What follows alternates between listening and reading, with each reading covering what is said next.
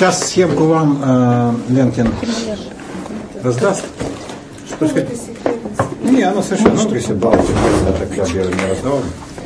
Э, это, э, так сказать, принципы функционирования религии, то, о чем мы говорили с вами в прошлый раз, но в прошлый раз было сумбурновато, я был веселый, вот, вы были такие все возбужденные.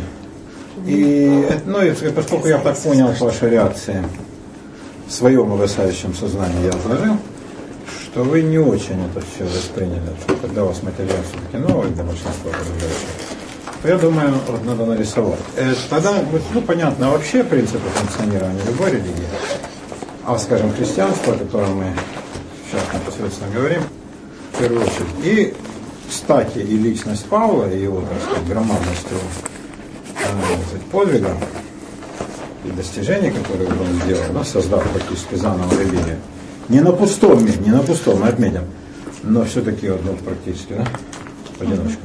А это вот в масштабе его личности выступит еще более, так сказать, рельефно. Вот. Что надо учесть? Религия отвечает на фундаментальные ответы бытия. В чем, в чем смысл жизни? Который любой человек, конечно, задает рано или поздно. Но только совсем уж или уж такие забитые, что прямо, вот, как говорил Солженицын, живут об землю рожей, ну как-то вот, как крестьяне, какие рабы. Или люди настолько уже закосневшие в своем самодовольстве, то ли от э, денег, то ли от своего знатного происхождения, то ли от осознания своей там, страшной гениальности, не знаю, от разных причин, то им кажется, что как бы вообще вопросов задавать не надо, а жизнь создана исключительно для них. Но это до первого как бы, случая, когда жизнь с ними сталкивается, по замечательному замечательной строчке из стихотворения «Кулак судьбы открыл ему глаза». Вот в этот момент как бы люди прозревают, то бывает иной раз очень тяжело. Особенно, когда случается не с самим человеком, а с кем-то из его близких, например, с детьми. И люди по-иному смотрят. Да, это, так сказать, многие, может быть, и не задают такого вопроса. Проклятых вопросов. Да, но подавляющее большинство, конечно. Вопрос, как они, э, так сказать, могут осознать ответ на этот вопрос. И кто может ответ на этот вопрос дать? Наука, конечно, нет, потому что наука озабочена совершенно другими вещами. Э, политика только косвенно. Утешителем человека выступает практически только одна религия.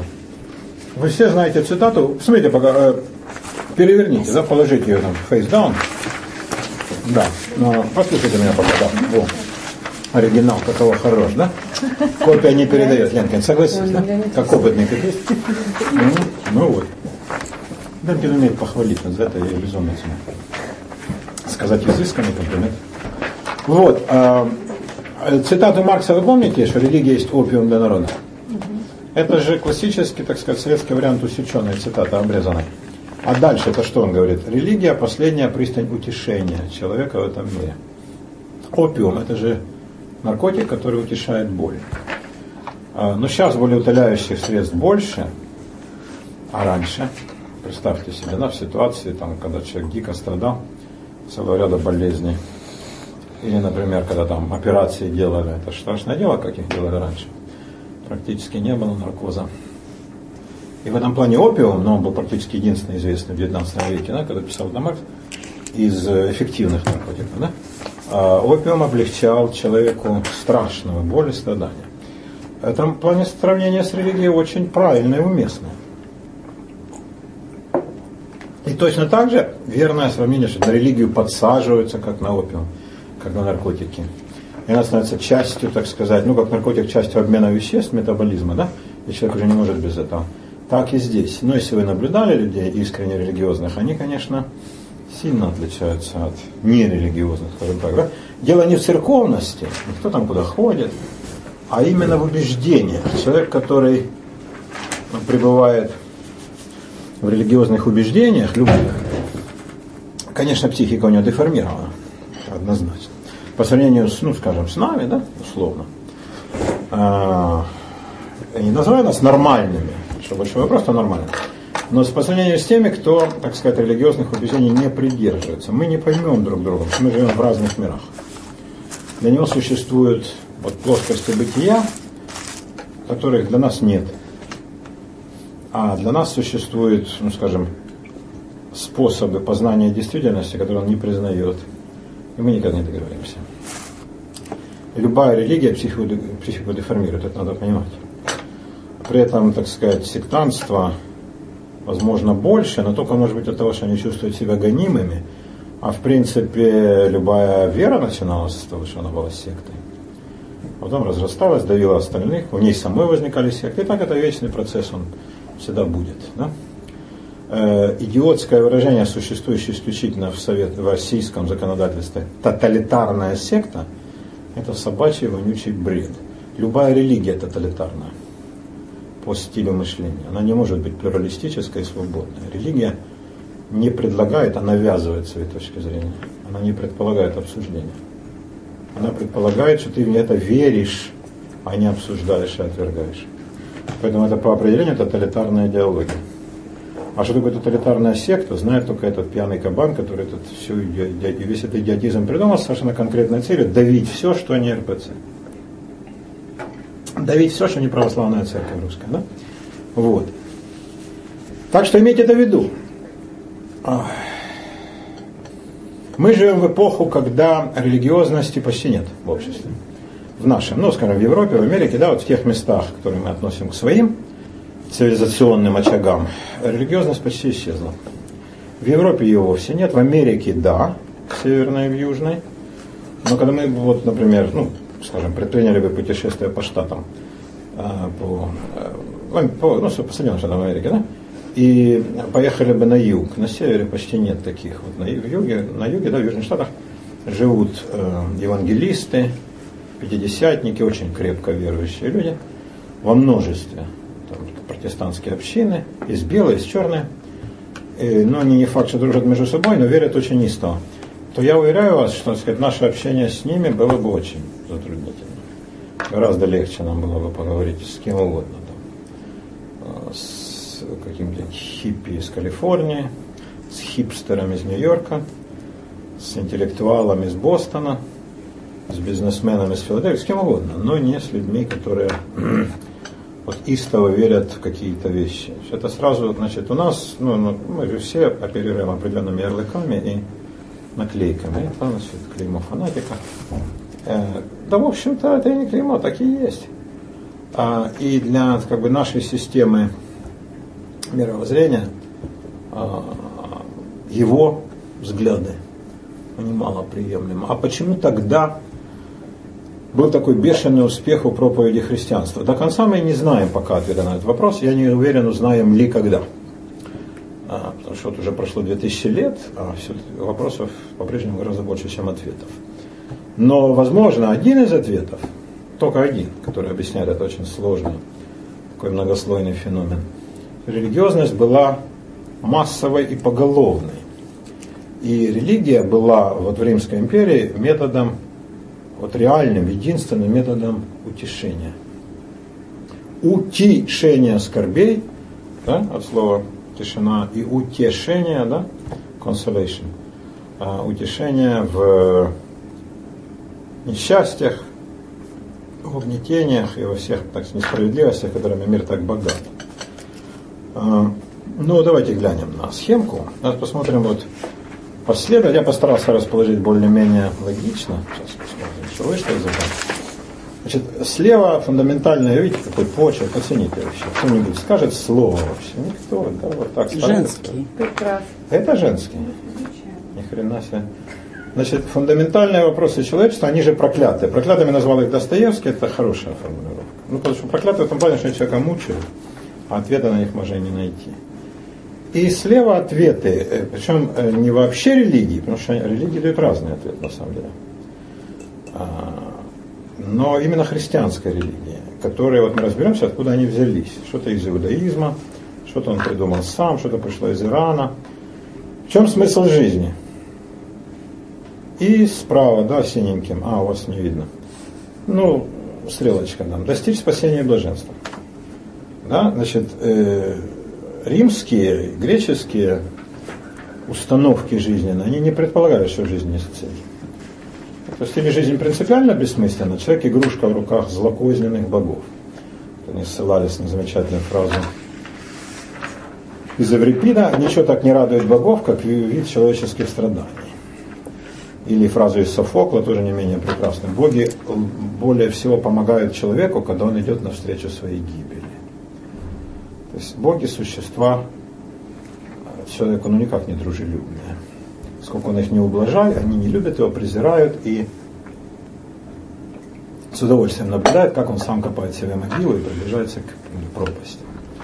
А в трагедии Еврипида Вакханки это блестяще показано, как там бог Дионис доводит до полного, так сказать, краха а, семью царя, который его не признает, не признает вообще богов и Диониса, и он еще, он еще так четко показывает, кто есть кто из людей. А, там а, как бы закрывает, э, как это сказать, насылает на него такое видение на этого царя Амфила, и, то, и кажется ему то быком, то узником, то странником. А, тот его велит заковать в цепи и говорит, ну Бога что-то рядом не видать, говорит царь Богу. А тот говорит ему прекрасную фразу, он здесь, он нечестив, ты, ты не видишь. Не видишь. И потом значит, начинается праздник вакханалия, против которой возражает царь, чтобы женщины не ходили там, не, не теряли своего целомудрия и человеческого облика. А, конечно, они идут, туда же идет его мать, жена, и он, значит, идет смотреть с этим э, Дионисом, только уже в другом облике. Тот, естественно, освобождается от всех этих цепей, смотрит на все это. И в конце этой вакханалии когда женщины в полном безумстве и в состоянии такого абсолютного экстаза, который, как говорят, был им присущ во время вакханали, да, вот эти минады, вакханки, говорят, руками разрывали животных. Ну, не знаю, как к этому относиться. Вот возьмите мороженую тушку курицы и попробуйте разорвать. И телефонный справочник. Ну как вот же руками разорвать, да, это фантастика. Значит, или у них там у, не даже не удесятерялись, а в тысячу раз возрастали силы, или это, конечно, преувеличение. Не знаю. А, не готов вам сказать. Э, мало этих обрядах. А, ну, они там, значит, теряли, значит, всякое такое, сказать, женское целомудрие, шастали голыми, хватали мужчин, э, кого-то там они использовали по назначению, а кого-то, значит, разрывали тоже как животных. А, то есть вели себя как одержимые а женщина же существо смирное и тихое, да, по-гречески. Понятно, сидит в геникее, в женской половине дома, никуда не ходит. А тут снято всех запретов. Вот. Не только для мужчин, да, для мужчин сняли другие боги, а для них сняла для женщин. А, и вот, значит, царь Амфил, когда против этого возражает, чем за это платится? А, Дионис насылает на толпу этих баб, женщин, а, которые пребывают в состоянии да, вакхического экстаза, а, насылает на них видение, что этот э, царь, это вовсе не царь, а вообще не человек, это лев. Лев. И они его разрывают. Его родная мать отрывает ему голову и выдружает ее на жезл Диониса Тирс, который гордо несет в город. Прекрасно. Только представьте себе, да? Во-первых, это как это драматургически сделано. Во-вторых, что такое боги по отношению к людям? И каков триумф? То есть боги никакого милосердия не Никакого. Ни к людям, ни к существам низшим. Вспомните, как Аполлон поступил с Марсием, да? Выиграл состязание, но вывернул наизнанку, шкуру повесил, чтобы та издала звук. А Афина с Арахной, которая бросила и вызов получит ткет, да, превратила в. То есть вот такие вот существа. А, боги античные. В этой ситуации человеку надеяться не на кого. То есть социальная обстановка безнадежна римский сапог все задавил. Никакие восстания. Там восставали маленькие племена, вроде галлов, евреев, армян, все задавливалось. Выставал гигантский Египет, и там они долбили. То есть ну, римская военная машина несокрушима. И народ как бы пришел в полное отчаяние. Значит, вот постоянно надо вот жить вот в такой ситуации с римским чванством, с оккупационным режимом, с рабством – с чудовищной несправедливостью, которая всегда связана с произволом солдатни и вообще с любой военной оккупацией. На богов надеяться не приходится, потому что они только смеются над тобой. и в этой ситуации приходит человек, который говорит, все не так, ребята. Те, кого вы считаете богами, это идолы или выдумки вообще. Да над ними даже смеяться не надо. Потому что это порождение вашей фантазии детской. Никого этого нет. Или это бесы. Бесы, которые морочат вас и сбивают вас с пути. А настоящий Бог, Он милосерден, и Он любит вас, и Он благ по отношению к вам. Он настолько вас любит, что Он послал единственного своего Сына на смерть за вас, а тот бестрепетно за вас смерть примет. Ну, конечно, такая проповедь – это полная революция. И для людей, способных услышать, это был, особенно именно для не а греческой части, да, эллинистической, скажем, части. Это была, а, была идея абсолютно фантастическая по новизне. Оказывается, миром правит милосердный Бог. Представляете себе? А мы-то думаем. То есть это э, ну, переворот ментальный. Это не там 3000 лет. Они представляли себе, что боги это вот олимпийские жители, да? Ну, все же мы знаем из греческих мифов. А тут только оказывается, что ничего этого нет, а есть где-то там в заоблачных высях некий Бог-Отец, и он настолько, значит, любит человечество, что готов вот э, заповеди справедливости и милосердия утвердить для всех, кто это поверит. Просто поверив все. Да? Не надо никаких жертвоприношений. Вот поверь всей душой. Но это колоссальный заход. Колоссальный просто. И на вопрос, в чем смысл и цель жизни, э, как отвечали греки? Живи, где тебя поставила судьба, исполняй свой долг. Если ты горшечник, лепи горшки, воин, иди на войну. Там кто ты? Раб, работай, не гневи господина. Ну, кто ты есть. Корабельщик, плыви, не бойся бурь. А философы утешались философией, удел очень немногих, о том, что жизнь бессмысленна, награда жизни в ней самой, ну, кого это может утешить? А Павел говорит, я знаю, в чем смысл жизни. У жизни есть цель и смысл. Я вам скажу в чем. Важнейшая вещь. И он говорит, цель в том, чтобы достичь спасения. А потому что, понимаете, как дело обстоит, говорит им Павел. Скоро придет второй раз Божий Сын судить со славой народа. Первый раз там его распяла злокозненная малая группа людей, я даже не хочу говорить, Лена все время меня шпыняют за антисемитизм, но в общем из ваших, да, кто еще мог распять? Идея, что можно убить Бога, не приходит в голову людям, что это чудовищная насмешка да, над любой теологией, как может любой народ, будем хоть самый жидовский, убить Бога, а разве Бога, Бога можно убить? А, но фигня, убили, а, да, вот такие не падлы. А второй раз уже не удастся им. И он, значит, со славой будет сидеть, судить всех, и вот тогда будет суд. Идея всем понятная, да, суд по делам. Тогда вот праведник предъявит рубище свое с заплатами, да, черствый сухарь и заплесневелую воду, зато чистую душу. А богач не откупится никакими дорогими тканями, золотом, верблюдами, которые в игольное ушко, и богатствами. И праведник, естественно, восторжествует, а этот погибнет. Значит, куда денутся злодеи? В ад, конечно, где будет вечно гореть в огне. Это полностью, вот сейчас дойдем до этого, полностью соответствует сказать, плоской, примитивной мудрости, которая есть во многих местах Ветхого Завета. Мы на чтениях говорили об этом.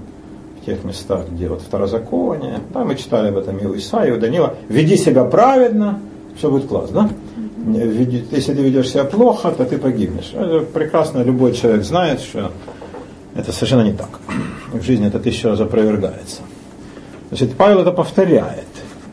Нет, нет, нет, вы просто не так поняли. Вы думали в этом мире. А это будет в том. А, это же другое дело. В том это же понятное дело. Там, конечно, вас торжествует. И вот там-то и будет награда. Но эта жизнь короткая, а та вечная. Ну так имеет смысл постараться.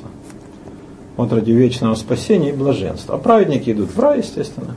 Там существовали тогда споры, что это будет за рай. То ли это будет Царство Божие, а, было течение, так называемый хилоизм, и латиняне называли его миллинаризм, тысячелетнее царство Христово.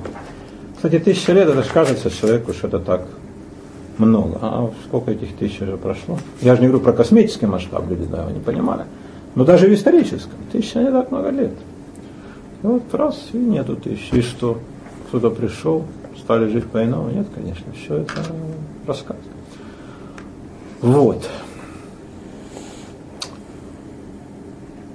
Либо, говорили, значит, здесь все кончится на земле, а, нечестивые пойдут в ад, где будут там тысячи лет, хотя Бог же вроде аду уничтожил, он же сошел туда, ну, освободил, правильно. Ну, по этому поводу христианства я вам расскажу. Полнейшая существовала неразбериха а, в его, так сказать, установочных положениях. Но для большинства было понятно, нечестивые будут корчиться в аду, черти с раскаленной сковородкой прямо в попу с первой попытки. В общем, ужасно будет. А праведники будут смотреть сверху, радоваться, во-первых, такому зрелищу, что, конечно, веселит любое сердце. А во-вторых, сами они будут там жить среди таких же праведников, в раю, э, петь песни, ходить там среди райских птиц. Ну и вообще будет полный кайф. Э, ну так что выбрать? вечное страдание с чертями и сковородками и кочергой, или вечное блаженство. Ну, понятно же, да, значит, вот такая стоит перед человеком довольно простая ситуация, да, вот что ты выберешь, да, ты выберешь жизнь. Вот это он предлагал людям, такую нехитрую систему, совсем нехитрую. Да? От греческих э, рассуждений об утешении философии это все бесконечно далеко. Это приближение к уровню совсем простых людей. Но благодаря этому миллионы и пошли, потому что миллионы они совсем простые. И с ними надо именно так и говорить, сложности они не поймут. А вот если так, они понимают, ради чего я должен сейчас страдать и воздерживаться. Для того, чтобы через малое время, когда ты умрешь и предстанешь на суд, а может ты еще даже не успеешь умереть, а Бог уже придет. И так все равно будет суд, да, только, так сказать, там с тобой индивидуально, а тут всеобщий, вообще грандиозный а, чтобы ты имел чем оправдаться. Вот. Таким образом, христианство отвечает на коренной вопрос. В чем цель и смысл жизни? В обретении спасения, в спасении души. Опять-таки появляется идея души, потому что тело понятно, куда девается. Оно гниет, ну люди же любознательные, могилки многие разрывают. И что там происходит с телом, всем ясно. Поэтому сказать, что вот это значит, вот тело тоже там спасется,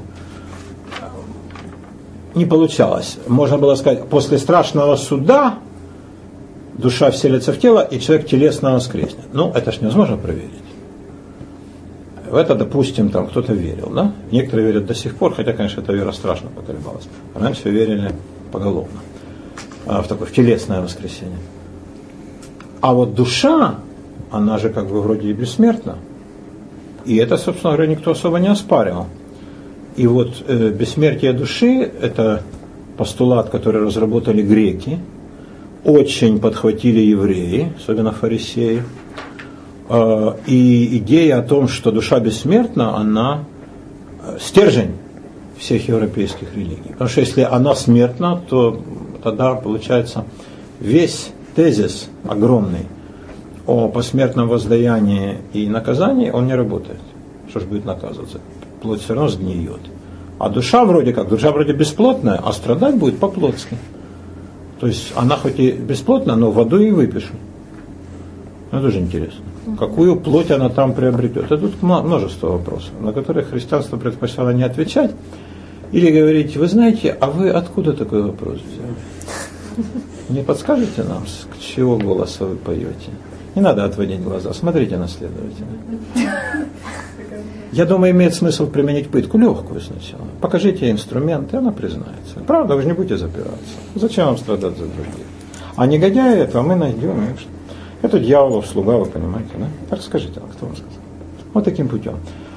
То есть они уходили от ответа. А, ну, это же настолько нелепая выдумка, вы понимаете, да? Это все набор мифов. Но есть мифы красивые, поэтичные. Есть мифы совершенно нелепые христианстве потрясающий набор абсолютно нелепых мифов. Есть очень красивые среди них. И вот это один из самых нелепых, конечно, про ад. Ну как? Потом, в такой вопрос. Ад и рай сейчас существуют? Этот вопрос я задал э, монахам. В, я вам рассказывал, да, в монастыре Латрун. двум замечательным французам, ну, за все хорошее. Ну, что, что, что вы ожидали от малого народа? Да, они меня вином поили, там, бренди латунским. Решили увезти. А я, значит, из, вот у меня к вам, значит, ребята, есть вопрос. Сказал. Они говорят, да, конечно, мы очень подружились. Я говорю, вот э, ад и рай, они сейчас работают? Они говорят, конечно. Что они сказали? Конечно. То есть праведников, праведники в раю э, значит, торжествуют. Но Катюхин, как опытный богослов, знает, они должны открыться только после страшного суда. До этого, как можно до суда, э, как бы, не бывает же осужденных до суда. Это, ловушка, которую христианство само себя загнало. Значит, получается, ада и рая сейчас не может быть. Не, сейчас, две тысячи лет. А как пужали? А, а что вы я сказал просто, ребята, мне интересно. Сказал я, придав, абсолютно без усилий, придав себе выражение дурачка.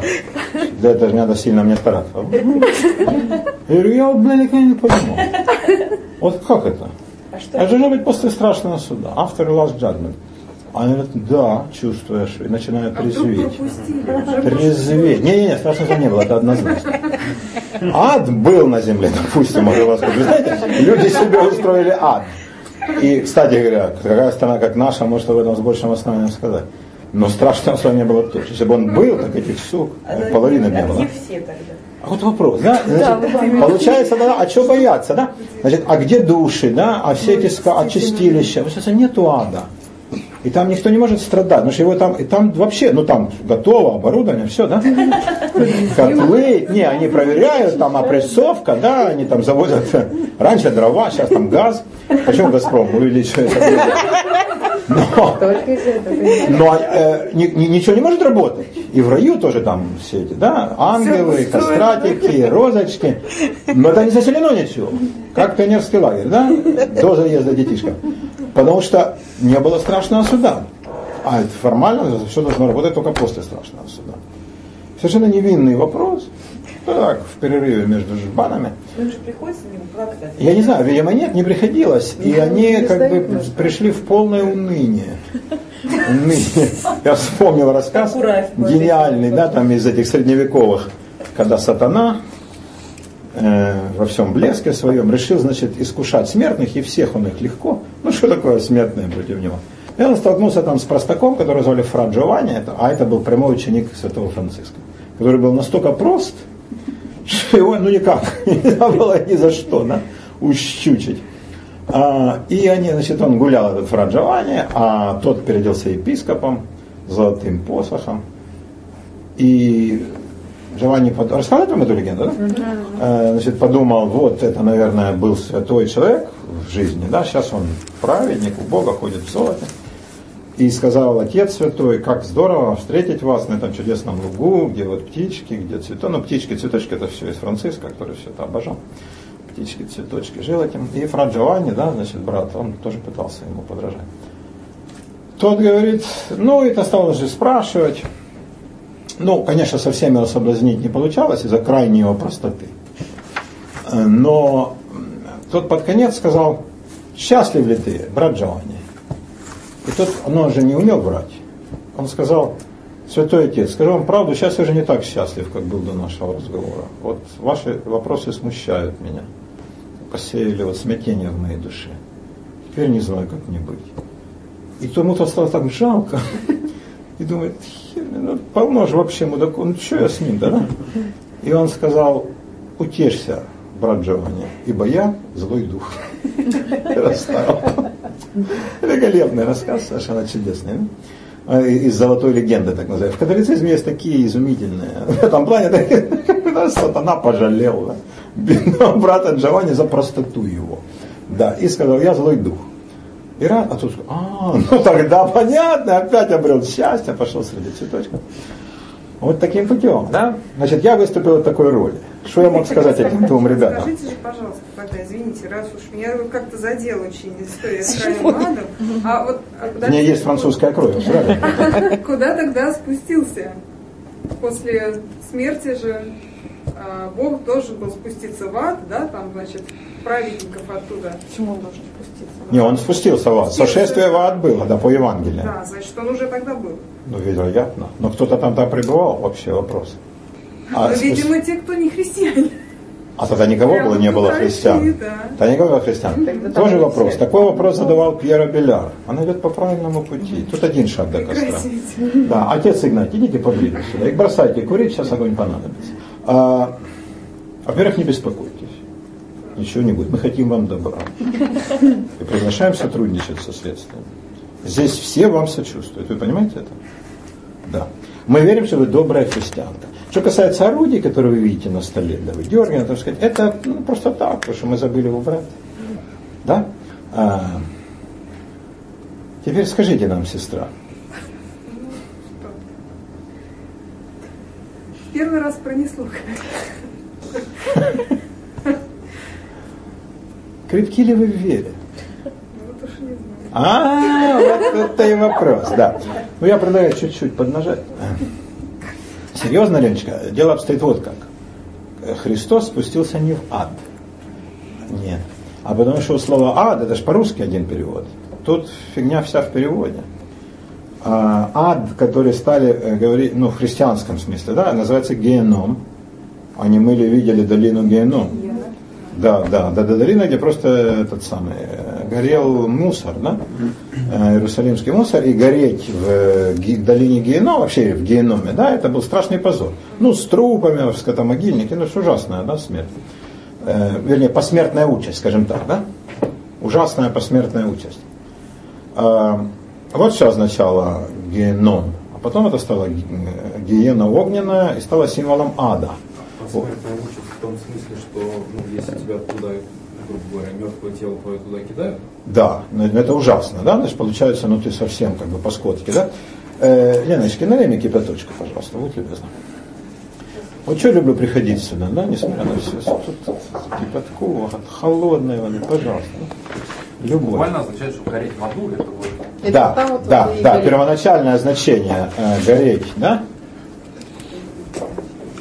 Э, гореть в аду это э, гореть в долине Геном, да мы вы ее увидите, ну все, тут почти все видели, да, Люба, кто там такая, Юлька, а Юлька не была с нами. Я до этого. Как вы не, я показывал тысячу раз, ты что, Катюша? А я до этого туда ездила. Ну так и ты видала. Э, все, кроме Оли. Я была, видела. Э, да, но это не с нашего Раньше, ракурса, да. и Костика. Ну, Костя, вы тоже бывали? Да? Нет, не было? Ну только ты, да, вот только вы. Два раза видел. А мы... Я, я... еще не был. Это мы вам устроим. Вернее, не столько мы, сколько дамы, конечно. А мы чистилище такое легкое. А дамы могут настоящее устроить. Это вы не сомневайтесь. А, значит, смотрите, э, это э, вот за стенами Иерусалима такая лощина, она есть до сих пор. Только сейчас э, там, конечно, никакого ада нет. Мусульмане же об этой всей фигне не знали. Они застроили там А там были, там были, наоборот, султанские сады и бассейны. Бассейны, да, то есть там было место отдыха, ну там же хорошо, зелено, да. И, а потом стали там, значит, уже спустя много-много лет, э, сейчас там концерты устраиваются под открытым небом, да, да, да, летом, любимое дело. Там, э, ну, вы, мы в последний раз видели, да, куча стульев, видели, да, помните? Угу. Вот, ну, конечно, зимой нет, а летом там, и, значит, оркестры, это там очень популярно в Израиле как в Лондоне почти, да, тут каждое, скажем, воскресенье, ну в Израиле в пятницу, как правило. А, или наоборот, вечером в субботу, да, когда же религиозные подтянутся, когда заканчивается суббота, чтобы религиозные понять, любят музыку тоже. А, да, но они в субботу не могут слушать. А, и даются концерты, ну, бесплатные. И значит, платит мэрия Иерусалима, очень приличные оркестры. Ничего там не напоминает. А это просто лощина. Что там было во времена Иисуса? А, это был склад мусора, ну куда же было? Значит, э, мусоросжигательный завод, вот что там было. Потому что часть мусора, конечно, сжигали. Но куда его девать? Куда его девать? Тогда же не было таких там страшных отходов, как сейчас есть, да? Там пластик, это все железо, ну что там было? Ну, туши, ну воняло, да, ну это терпели. А, бытовой мусор, вот такое.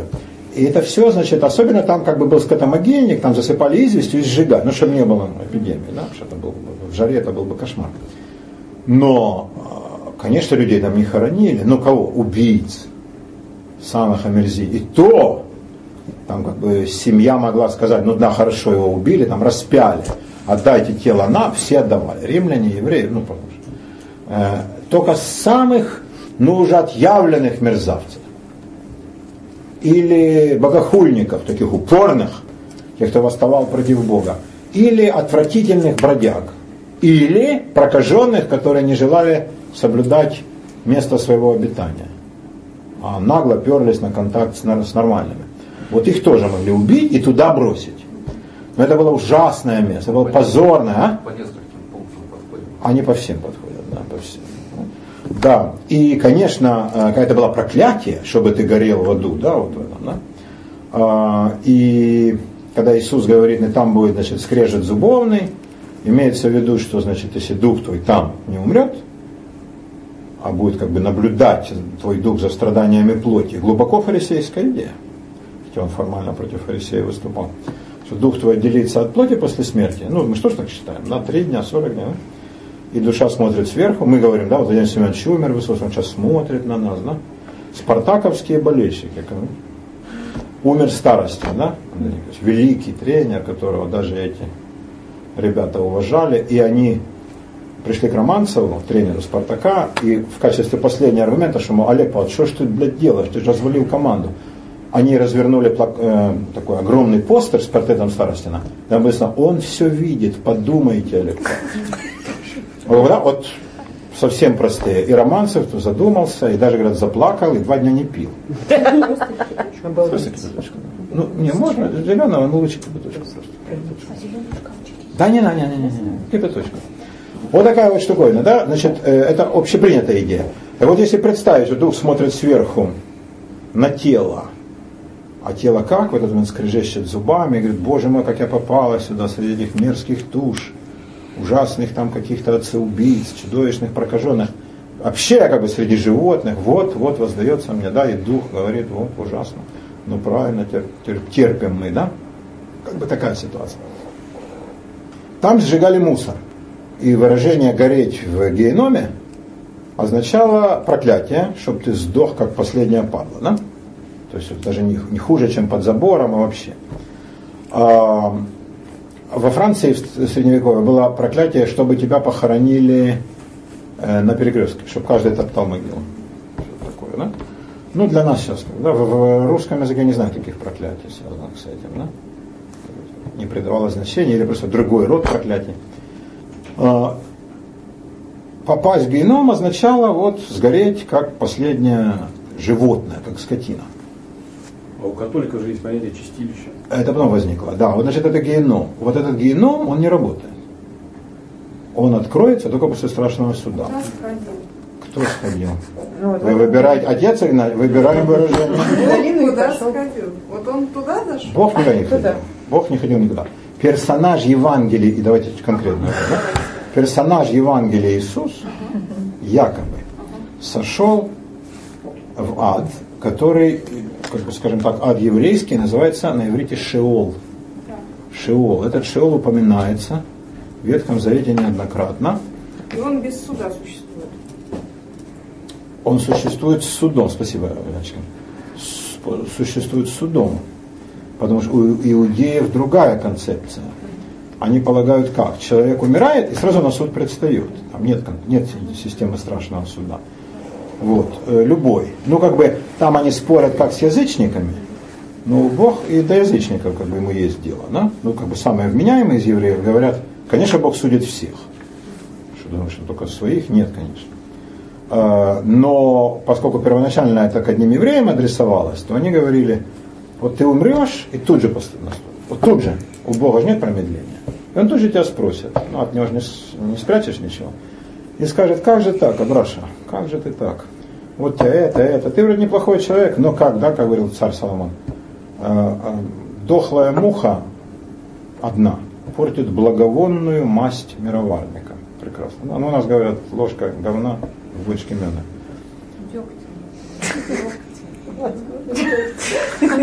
А откуда там деготь? Ты что?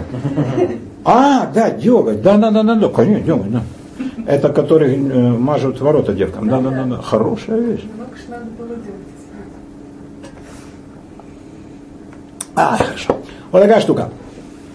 Вот Шиол – это древнееврейское представление, которое как бы Иисус, как иудей, конечно, знал.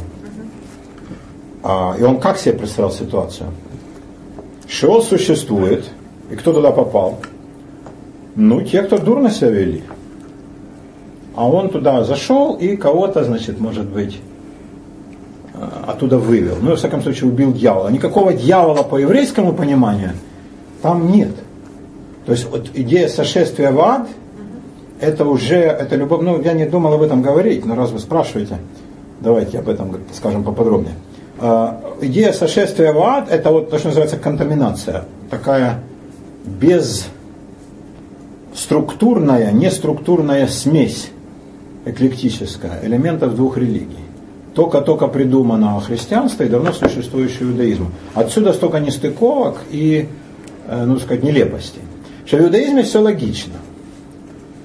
Человек умер, Бог решает, где он будет. А, праведники в лоне Авраамовом, где-то там, значит, у Авраама, ну, что там они, они довольно туманно на этот вопрос отвечали. А грешники идут в Шиол. Шеол – место вопрошания. Шеэля на иврите вопрос.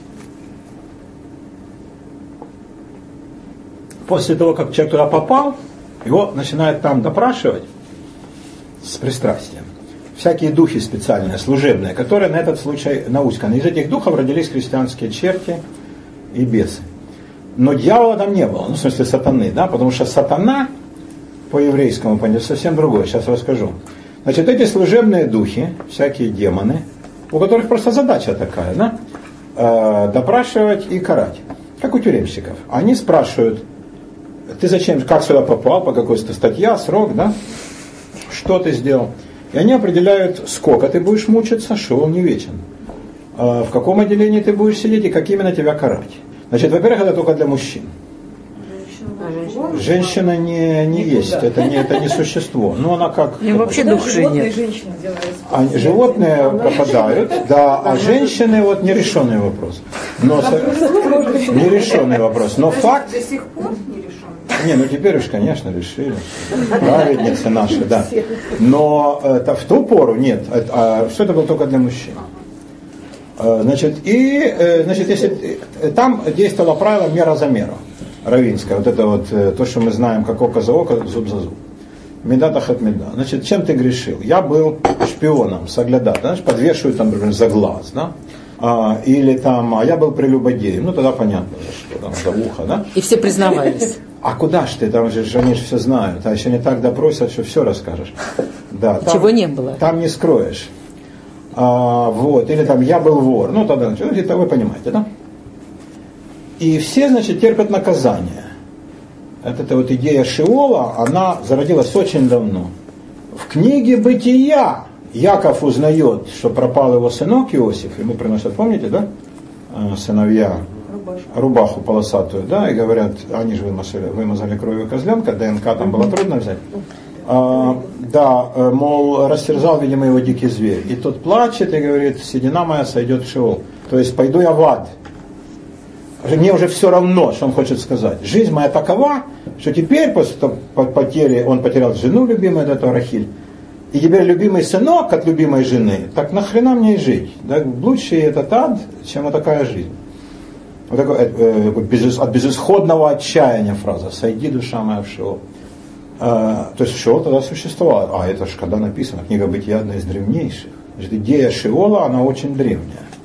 Но она развивалась моменту, когда появился Иисус, и вот, э, ну, по-видимому, сам Иисус ничего этого не придумал, что он ходил куда-то в ад. Это придумали потом. Я не знаю, правда, Павел ли, что уж больно нелепо. Может быть, Лука.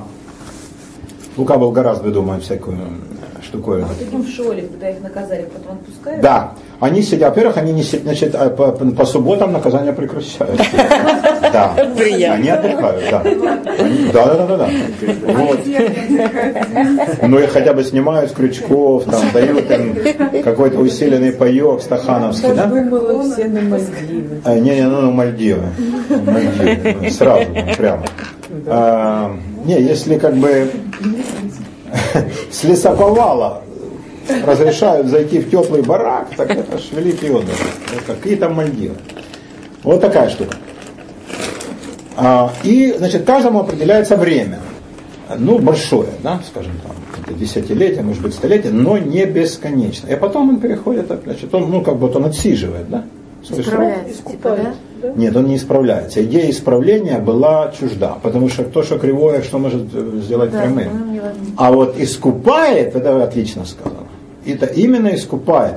Но как человек э, справляется с идеей искупления на земле? Животных, да, невинных приносит жертву, или платит бабки, или как-то по-иному искупает. Да, а там уже не отвертишься. То есть вот там ты сам, вот всеми своими там ушами и прочими длинными филейными частями, всеми ты ответишь за свои прегрешения. И вот будешь ровно столько, сколько тебя определят. Но не бесконечно. И потом все, ты освобождаешься. И куда?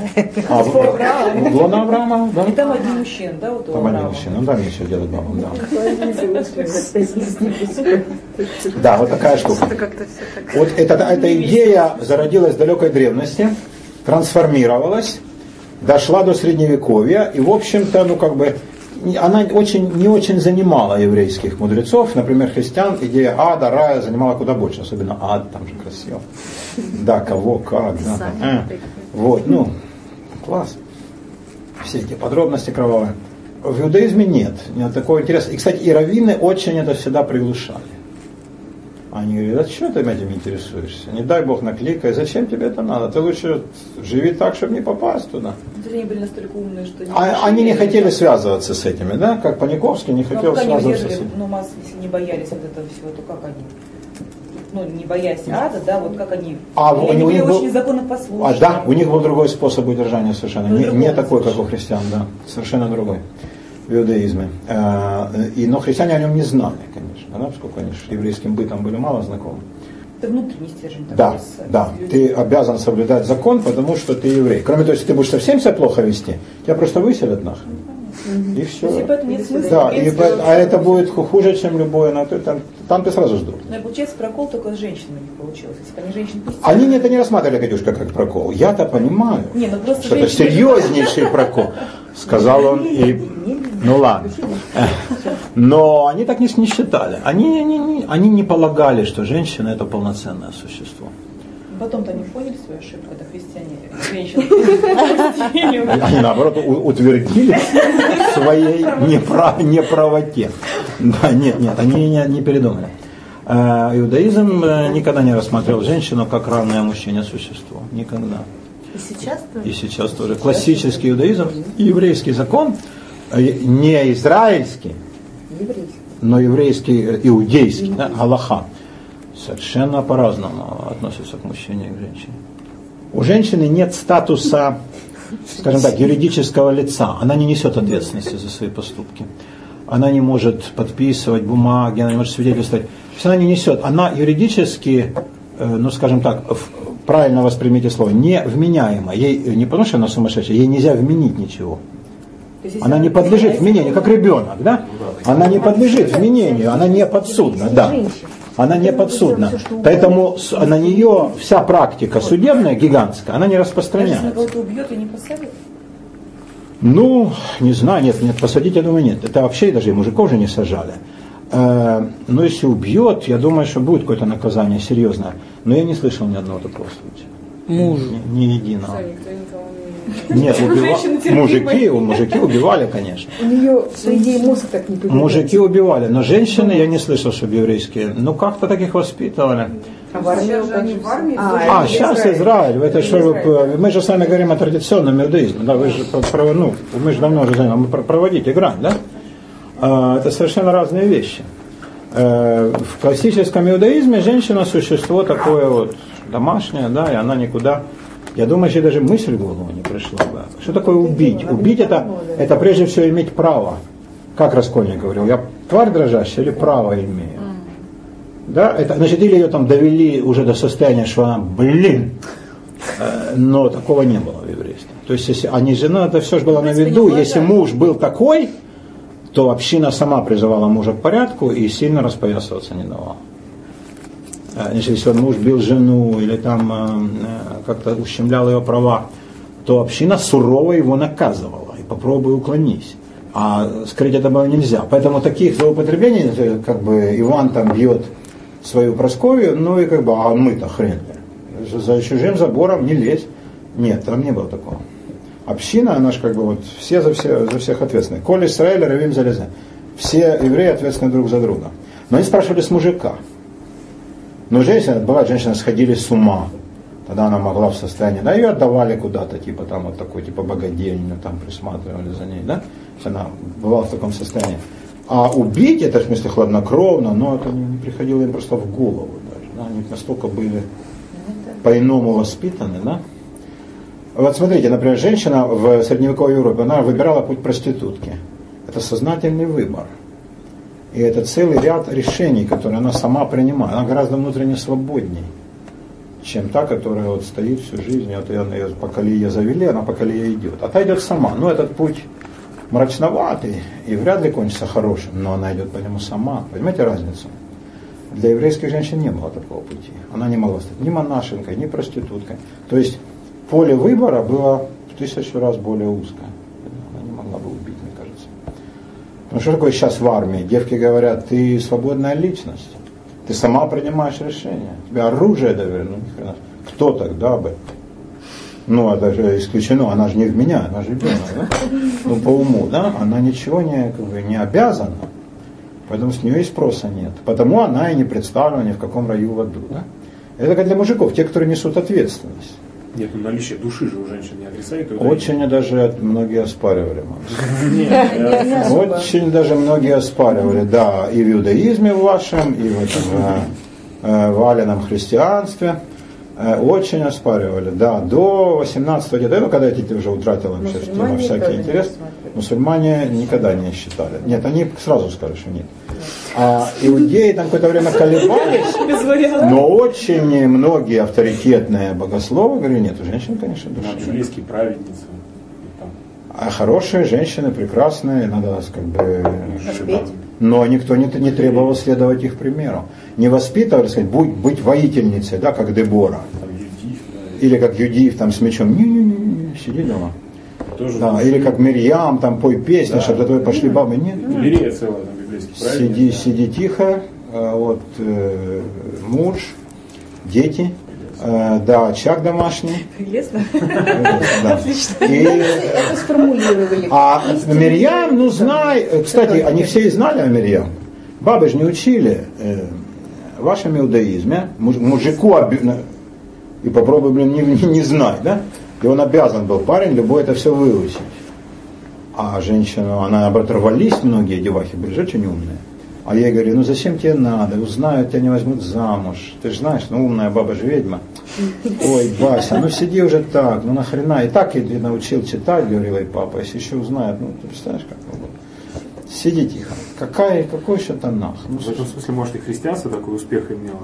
Не, не, это, это э, мы говорим сейчас о другой вообще о другой плоскости бытия. Да, христианство не знало об иудаизме ничего. Это мы сейчас сами. Я имею в виду, что если христианство признавало там, за женщиной хотя бы бессмертную душу, да, и у них большой электорат. Душу, да, да признавали. Я поэтому говорю, что может быть. Но они признали сначала, потом они это очень оспорили. То есть сначала электорат забрали, а потом стали оспаривать. Не, не, не, не, это, так сказать, я понимаю, социал-демократические штучки, да. Нет, это было не так. Просто они думали по-другому. Они думали по-другому. И потихоньку, как бы, хотя христианство относилось к женщинам гораздо лучше, чем иудаизм. Ну, то есть, э, давало им большую степень свободы. Но им никогда не приходило в голову сравнивать, да, мужчин и женщин. Когда женщины попросились в монахин, монашенки, то очень долго говорили, нет, ну это не для баб. Монашество не для того придумано, да, как бы, зачем женщин нет. Ну, а Завтра вы их в армию возьмете, дадите им копья, да, латы там, ну, когда-то сколько, 2000 лет. Поэтому э, очень-очень возражали против этого, да, а женщины, значит, рвались к этим всем вещам. Э, в иудаизме первый сборник для женщин, такой просветительский, наидыш, для, в арабских странах вообще никто ничего этого не делал. Были неграмотные до глубины души. А в европейских странах они видели, что, ну блин, ну христианские бабы, смотри, какие, что же наши так Давайте что-то, что-то для них сделаем, да? Но на иврите, это же заставлять их читать на иврите, это чудовищное издевательство. Но на идиш, на котором они говорят, да, а буквы там ивритские, давайте что-нибудь издадим. И один раввин сел, вот он был такой большой души, э, он составил сборник, называется «Ценна ураенна». Это из песни песни. «Выйдите и посмотрите». «Ценна ураенна бнот сион». Выйдите и взгляните, щери иерусалимские, да? Вот. И, значит, он там отрывочки из э, Танаха, из комментариев, небольшие, чтобы не перегружать. Чтобы не перегружать, да. Э, какие-то сведения из истории еврейской, да, какие-то совсем маленькие из Талмуда, ну, чтобы они понимали хотя бы о чем речь. Молитвы. И вот, значит, э, вот этот сборник, вот он был, он был офигенно популярен, пересдавался безумное количество раз. Если бы он получал роялти за отчисления, ну, был бы миллиардер. И до 20 века это была как бы настольная книга еврейских женщин э, во всех э, вот, местечках. Да? До того, как ну, вот, э, настоящая революция, эмансипация все разрушила, и евреи из гетто ушли. В гетто вот это было их единственное для женщин э, отрада. До, для тех, кто, кто хотел учиться. Поэтому вы как бы понимаете это все в пропорции. А, не питайте иллюзий. Теперь э, про сатана. А, в христианстве сатана вырос до чудовищных размеров. Чудовищных. Я не знаю, там планировалось это так, или он как-то так сам по себе, так сказать, как самовозрастающий логос, э, как-то так сам надулся. Но э, в иудаизме это просто один из ангелов.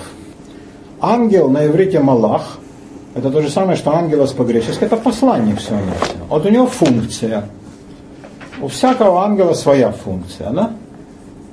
Э, у сатана, сатана это, так сказать, ну, вот, есть такое древнее русское слово, притыкатель.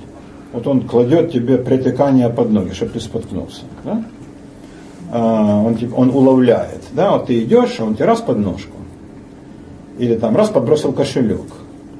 И смотрит, как ты это делаешь. Возьмешь, сунешь в карман, или скажешь, кто это потерял, или отнесешь ментуру, а, вот как ты будешь себя вести, да? А, вот, значит, сатан испытывает людей. Если он тебя уловил, он, значит, от тебя не отстает. И потом он докладывает Богу. Вот смотрите, значит, э, Господи, вот тут такая ситуация. Вот столько-то уловлено через это, да? А вы, значит, все считаете, а нифига, вот вам статистика. Да, и, значит, видите, совершенно нерадостно. А, вот это такая задача. Но он ничего личного. Ему завтра скажут, отпаивай всех грешников молоком, он купит цистерну, соску. А, у него нет ненависти, да? а э, по христианским представлениям сатана люто ненавидит человеческий род. Он враг человека, он хочет его погибели, хочет всех погубить. Совершенно непонятно за, зафига. Что такое сатана с его могуществом, который чуть ли не равно Богу, что тоже абсурд, да? Разве может быть кто-то равен Богу? И что такое мы люди? Что мы можем, Господи? Да. Понять, вот этот падший ангел, сатана, там, О, это, до, это длинный разговор о людях. Ну вот, то, некоторые отождествляют змея, uh еще который, да, uh падшего ангела. У э, Исаи там такой Гилель бен Шахар, Деница сын Зари. Есть у Исаи такой персонаж. Э, и вот этот самый Сатан. На самом деле, э, ну как, это все... Три разных человека. Алиночка, а, душа моя, значит, забудь об инструментах, это фигня, это шутка была. А, посмотри на меня. На самом деле, Олечка, ничего этого нет. Это все выдумано. Все это придумали. Да, это все миф. Фигня полная. А попытка объединить три мифа, да, контаминация трех мифов, она, ну, может быть и красивая, но, конечно, довольно неуклюжая. Но надо же было как-то собрать. Да? как-то же надо было собрать. А дело в том же еще э, э, на иврите Гилель бен Шахар, э, рассвет сын Зари. Представляете себе, какое имя? А как это перевести на латынь? И Иероним перевел, а он же парень скрупулезный, он перевел дословно Люцифер, то есть сияющий, сияющий светоносный. Как прикажете реагировать? Значит, получается, а все же там князь тьмы, он, значит, адская тьма, а он сияющий. Так он несет свет. Страшная ловушка.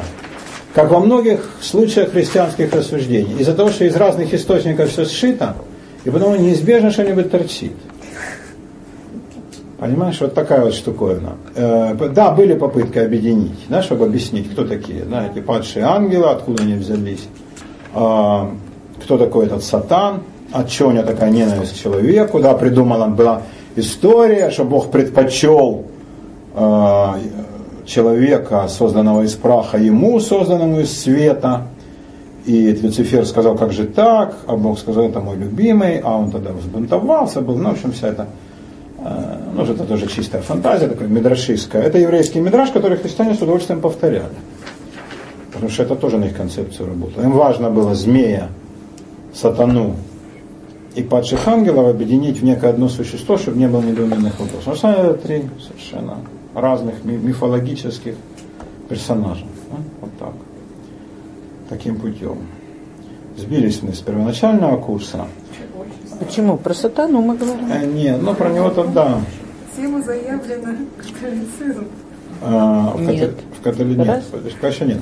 В католицизме, кстати говоря, сатана разгулялся просто еще даже круче, чем в православии. Да, да, в католицизме там просто он вообще там торжествовал. Почему-то вот католический дух очень был, так сказать, падок на все эти вот сатанинские штуки. А, но тут в чем хреновина? С помощью, конечно, сатаны проще манипулировать, боязнь ада, да, но тогда получается ситуация, которая Беляр тот же, да и до него, по-моему, отцы церкви говорили, получается вместо любви к Богу действует страх перед дьяволом. Сейчас дьявол вытесняет Бога, а страх вытесняет любовь. Для верующих христиан, каковых, конечно, было очень много, это была невозможная подмена. И они говорили, блин, а что же мы делаем? Они как бы пытались ад затушевать. Но церковь, как институт, конечно, всячески э, идею ада раздувала, потому что для простых зрителей Первого канала это самый простой элемент манипуляции через страх. Через страх. Вот такая вот штуковина. Вот это мы начали с э, сошествия в ад, и вот, значит, такой довольно длинный экскурс, надо сказать, предприняли, но закруглили. Теперь смотрите. А, вот несостыковки иудаизма с христианством. Вот давайте пойдем по схемке и будем смотреть, где соответствует, а где нет. Значит, в чем смысл жизни? Иудаизм говорит, смысл жизни в ней самой. Вот ты должен соблюдать закон Божий, не задавая чрезмерных вопросов. Смысл жизни в ней самой, в служении Богу. Э, а после смерти, ну, что будет после смерти, кто же узнает. Может быть, придет Мессия когда-нибудь, тогда он всех воскресит, и тогда, я думаю, что это под влиянием, конечно, христианских идей, сложилась мысль у евреев, что праведники будут иметь в будущем мире свой удел – удел. Вот не потеряй свой удел в мире будущих праведников. Ну вот это вот все, чем утешали иудеи. Христиане эту тему очень развили. И они отвечали четко на вопрос, есть ли жизнь после смерти. А я, конечно, наказание грешникам одно вечно, а награда праведникам рай навсегда. Хотя, как мы выяснили, это все может произвести только после страшного суда. Но люди не задавали даже этого простого вопроса, если он пришел в голову такому простаку симпличио, как я, то почему он не приходил остальным? Это показывает, э, как мы, это не говорит о том, что я страшно умный, наоборот, а, а просто люди, э, как бы вот в плену стереотипов, не видят самых очевидных вещей и не задают вопросов, которые абсолютно напрашиваются. Вот одна из как бы, моих задач и отчет, я был бы рад, если бы вы научились думать, а не просто там усвоили какую-то сумму информации, и научились бы задавать вопросы. А в том числе там и очевид, по поводу очевидных вещей, да? Вот а в самом деле, да? Когда работают? Начнут работать АДР. И рушится тогда вся концепция. И какая? Вот что значит правильно поставленный вопрос. Как достичь спасения? А, верой и церковью. Тут вступает в силу наука сотериология. Сотерос по-гречески спаситель. А, и до этого там была, значит, метафизика и этика, да, мораль. А сейчас начнется сатириология. Как спастись верой и церковью. Но одной верой нельзя. Ты можешь спастись только в церкви. Ну, правильно, да? Ты должен к нам прийти. Можно молиться самостоятельно? Нифига, только в нашем домике. А своими словами, Боже упаси, только то, что мы написали. Ну, я же не понимаю, говори. Приватизация молитвы. Один из самых тяжелых грехов, которые совершили религии. Но надо вам сказать, что иудаизм в этом плане ничуть не лучше. Он поступил точно так же. Молись в синагоге, молись по молитвеннику Сидуру. Сидур от слова седер, порядок. Э, непонятно там абсолютно человеку, даже знающему иврит, там высочайшие эти обороты поэтические. Ну, как мы бы Ломоносова читали. Да? Э, так это тяжко. А для большинства вообще непонятный текст, они просто его, ну, так сказать, произносят, да, заучено. Не понимают даже зачастую смысла. Ну, кому же такая молитва? Да, на тренинге мы об этом говорим. Вот Каббала, она как раз в этом плане вот молитву освободила, скажем так, вернула молитву, каббалистическая молитва, я вас научу, кто придет на тренинг, ну, а вы уже были.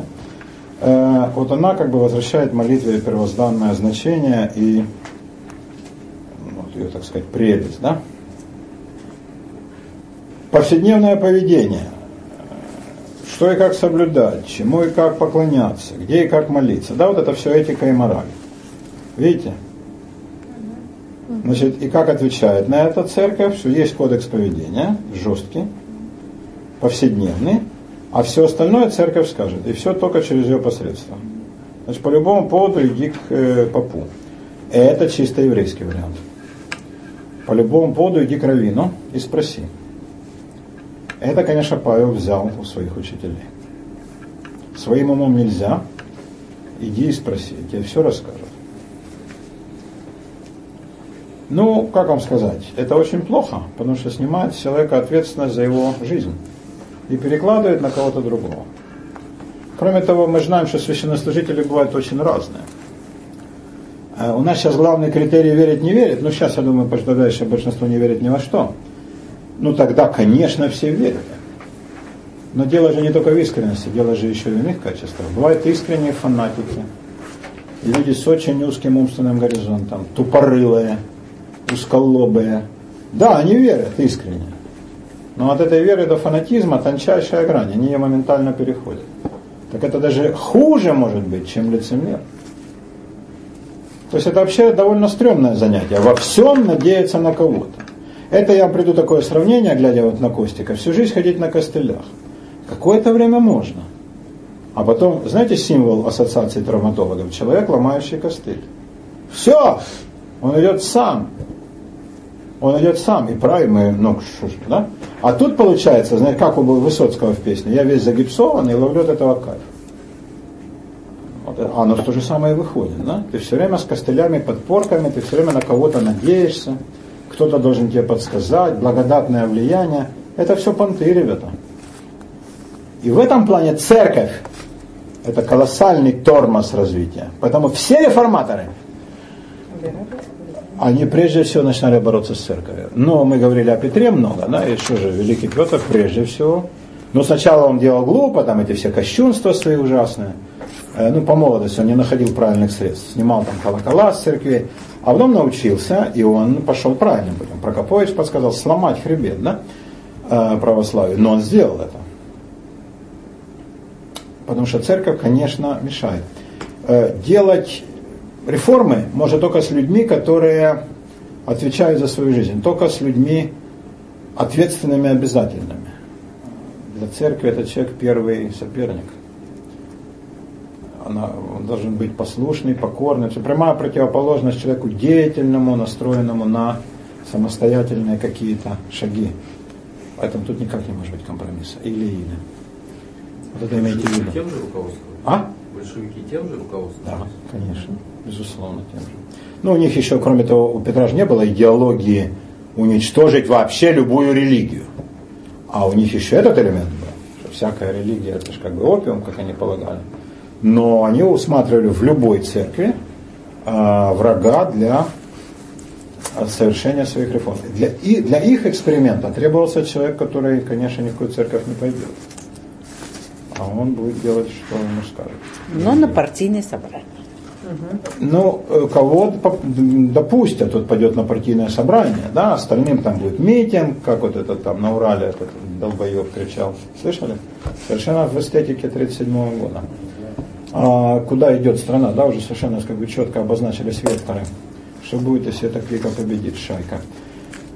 А, вот, э, значит, э, большинство никакие собрания не зовут, им рассказывают там на митингах, все проорут, э, там в красном уголке скажут и вперед. Партийное собрание это элита. Это элита, это те, кто решают, что они будут втюхивать быдло. А самому быдлу никто с вами ничего не говорил. Политика партии в деревне. Вот такой учебник. Все вперед. А, так что это, это тоже жесткая такая вещь была. Да, большевизм в этом плане особо ничем от церкви не отличался, просто он свои идеалы заменил ее. Да, что у нас дальше? Чему и как поклоняться, что и как соблюдать, вы все понимаете, да? Там вот посты у нас, э, у нас э, там свечи, ну, у христиан. Сначала же не было ничего, а что возникло потом.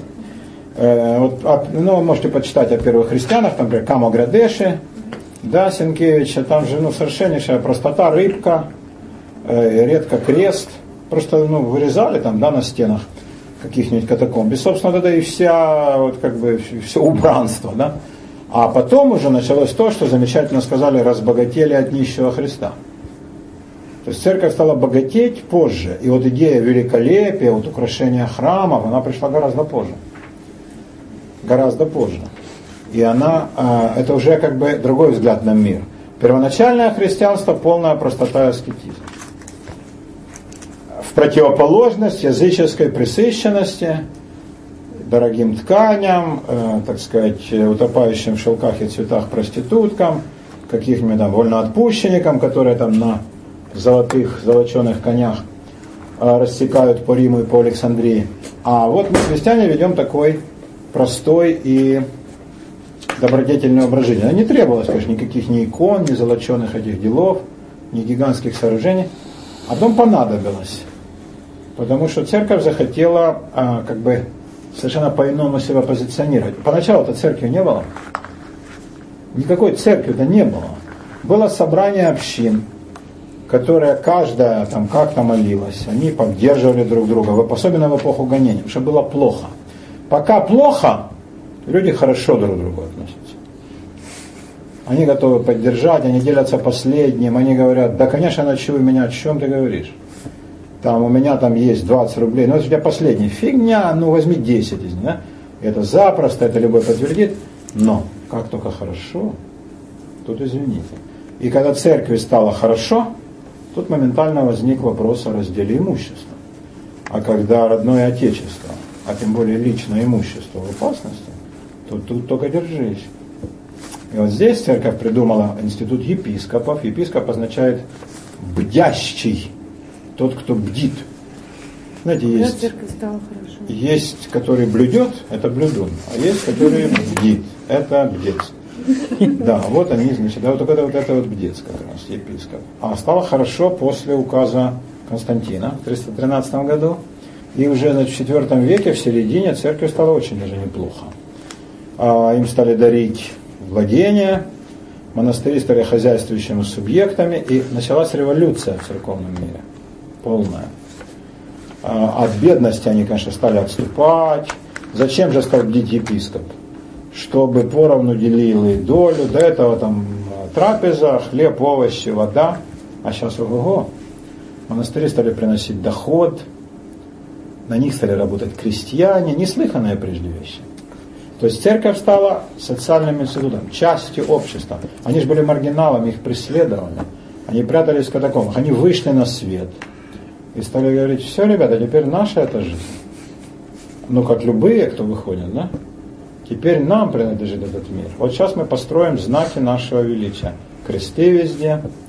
Сейчас мы будем строить церкви, надо только понять, какие. Да, какой формы. И уж, конечно, они должны быть роскошнее этих гнусных языческих дворцов. Отсюда идея, идея роскоши. Если гнусный подром или какой-нибудь музеум, гимнасиум был украшен мрамором и золотом, так уж храм Бога нашего, так он уж, конечно.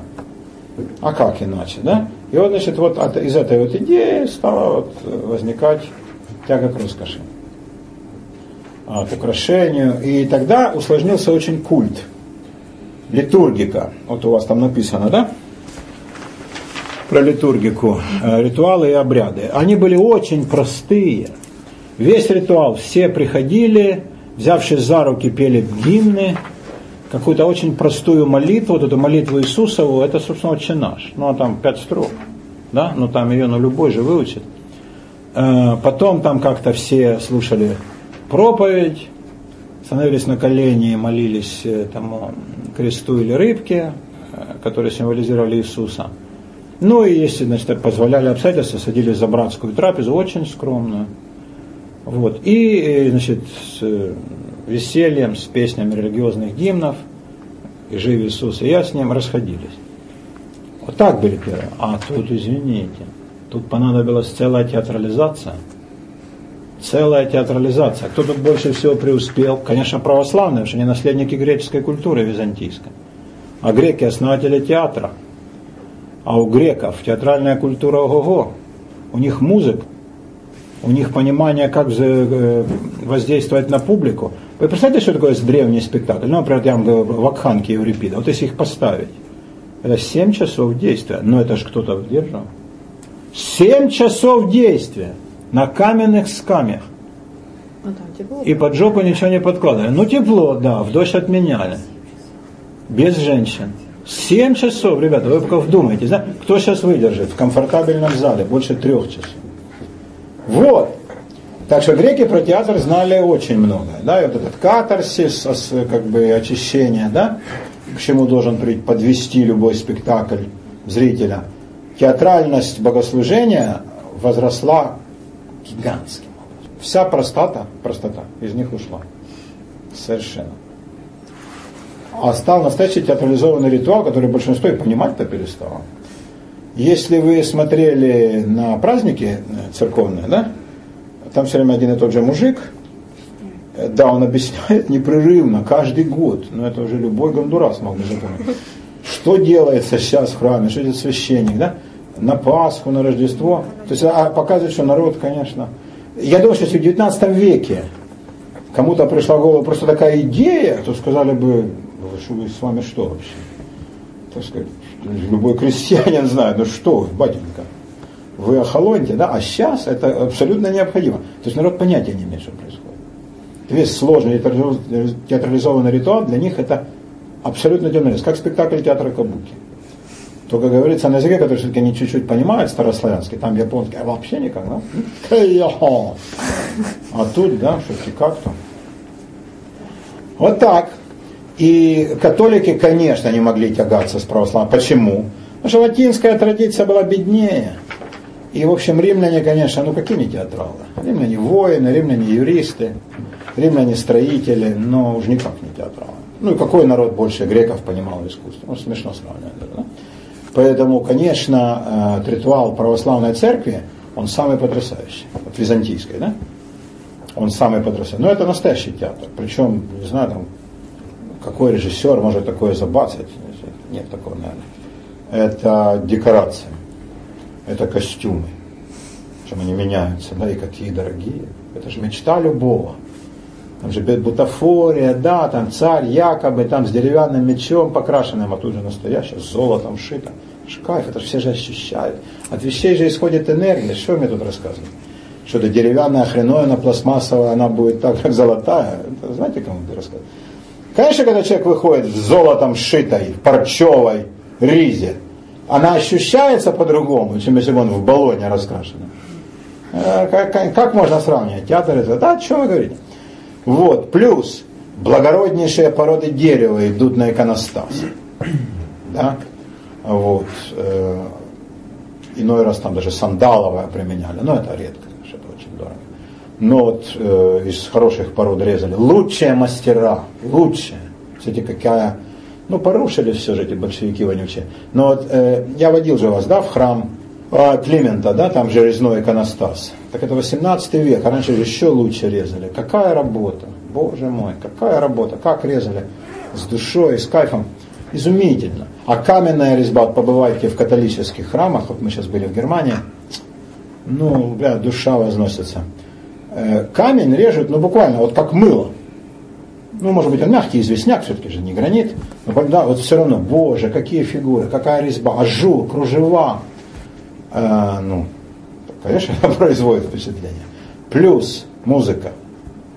Вот, музыка. Э, в греческой церкви нельзя было играть на инструменте, но можно было петь. Но, их, но хоровым пением они владели блистательно. Да. И басы, антифоны, да, потом, значит, мальчики кастраты, женщины, которым тоже разрешалось петь. Вот и все это, ну, это если кто умеет оркестровать, так это же, боже мой. Как говорил Бах, хор есть коллективное прикосновение к божеству. А этот парень знал кое-что про, про хор и про божество, нет? Такие дела. А вот органная традиция, она откуда? Она католическая. Католическая. У них тоже был хор, но они придумали орган. И под орган стали э, как бы свои вот э, сооружения строить. Потому что сначала у них же был романский стиль, они были небольшие относительно сооружения. Откуда взялась гигантская готика? Потому что, э, чтобы орган звучал, должен быть страшный объем. И там тогда и все, да, все умирает, да? То есть так как орган не звучит ни один инструмент, но ему нужен размер, объем, да, размер здания. И вот под орган возникла целая архитектура. Но католики, они другим брали. У них скульптуры, у них музыка, у них хор. Но, конечно, у них нет таких пышных облачений, нету таких хождений, у них меньше эффектом со светом, эффектов со светом, а у православных их полно. Лампадка, тут свеча, оно колышется, колеблется, здесь гасят, там зажигают. Ну, плюс он подходит и кропит, а это еще и запах. В театре же этого тоже, но он же не будет кропить, да, помещение. Скажем, вышел отрицательный персонаж. На, на сцене Лев Давидович Троцкий. Выходит персонаж, всех кропит дерьмо. Вот. А сейчас вышел Владимир Ильич Ульянов, и он всех розовой водой. Да? Мы же можем только мечтать о такой прелести, а там же запросто, да, и это еще и запахи прибавляются. Театр и мечтать не может о таких средствах воздействия. Если бы люди, тот же Павел, из первых веков христианства посмотрели бы на то, чем стало богослужение, они, конечно, бы сплюнули просто вообще туберкулезной слюной и убежали бы от такой церкви. Со словами «сие есть блудилище бесовское, да, игралище демонов, и не войду никогда, и Господи, убереги душу мою». А, но вот какие бывают парадоксы? В Москве есть такой город. Это самый патрасон, в смысле, как бы, как люди знают традицию, это прелесть наблюдать. Э, построили изумительную церковь на Полянке. Э, очень давно, еще про Алексея Михайловича. И посвятили ее Григорию Неокисарийскому. Вот день такой. Понравилось. Неокисарийский. Ну, красиво же, да? А, а Григорий Неокисарийский, смотрите на эту роль, он был суровейший аскет. Он, на женщин он не смотрел, э, он воду пил не каждый день, он постился. Это страшное дело. Он осуждал любые там злоупотребления. Э, его э, молитва была скромнейшая, он жил там в пустыне в скиту. Его посвятили церковь, самую красивую, роскошную в Москве и, может быть, во всей России. Вы видели, она вся конфетная. Я, когда впервые увидел, я был пацаном, вот, и вот эта вот колокольня, она напоминала конфетку мятную, которая у меня тогда воспринималась с харьковскими, ассоциировалась с мятными конфетами, которых вкуснее тогда не, не ел ничего. И вот у меня этот вкус, вот как бы он до сих пор, да, ее хочется облизать. Это потрясающе. Вы знаете, да, на полянке? В самом начале, понятно. Да, да, да, недалеко от метро. Пряник вообще. Ну, абсолютнейший, да. Это настолько, она, к счастью, уцелела э, снаружи. Ну, там внутри новодел, ну и ладно, но она уцелела снаружи, и там изразцы, и она вся красавица, и заходишь внутрь, и там вот эти вот изразцы настолько радостные. Христианство же религия умирания. Ты должен о чем думать, заходя в церковь, что всему труба. И скоро и тебе, к счастью, да? Вот, по следам, по горячим. А, ну и ты должен к этому приготовляться. Тут тебе показывают, Бог создал мир для радости, и оно все блещет, это краски эти. Настолько изумительно, и хочется вот этих гладить, эти изразцы. Я все время их глажу, когда захожу. Так, это, Ну такая прелесть. И кто же тут сделал хреновину? Ну вы же не знаете. Я выступаю в данном случае как сатана, искушающий фра Джованни. Если Оля, чистая душа, разрешит соблазнить вторую тезку, сейчас мы посмотрим, что такое женская солидарность. Тогда я расскажу. Ты разрешаешь? Конечно. Я просто не без комментариев. Попробуйте. Это сделал мастер, которого звали Степан Полубес. Что тут, что тут добавлять? блин? Полу! А вот здесь наверное, полный. Степан Полубес. Фамилия А прозвище? Э, Прозвище у него такое было, да, не знаю, ну тогда же не было фамилии в полном смысле. Там Федор Конь, там Степан Волк, этот был полубес, однако. Ай, труба. И более радостной, веселой, такой, знаете, э, кричащей от торжества жизни церкви нельзя себе вообразить. Ее посвятили Григорию Некоторых, это что он реально бы, да, подошел бы, он сказал, это что? И знаете, на ближайшем же метро уехал вообще в Питер, а оттуда в Хельсинки на поезде Аллегро. Как более ужасного несоответствия нельзя вообразить. Народ ходит, ничего, и топчет дворы. Вот такая вот штуковина. А, Но не должна, конечно, быть церковь православная, такая, как сделал Полубес. Это только в России. Потому что русский народ не мирился с этой всей фигней, с эстетикой умирания византийской. И он строил свои пряничные домики, вы знаете, да, вот э, Николы в Хамовниках, э, Никола, опять же, там э, на Рогожском кладбище. Спас на краю нет, потом это подражание московскому и преодоление, да? А вот Василий Блаженный, ну это же вообще. Ну, абсолютно, что, да, как бы. Вот. А в чем там как бы эстетическая прелесть? Вся короткий рассказ Иван Андреевич Крылов, он же был толстый, необъятный, любил поесть. Шел как-то, задыхаясь, там, прислонился к забору, вышел мужик, тот говорит, э, дай мне, братец, воды. Тот говорит, да, барин, пожалуйста. А видит, Крылов, по двору ходит павлин. Реальный павлин распускает. Он кричит противно. Он говорит, это что тебя, братец? Павлин, барин. А сколько стоит? Он говорит, ну там, три с половиной рубля.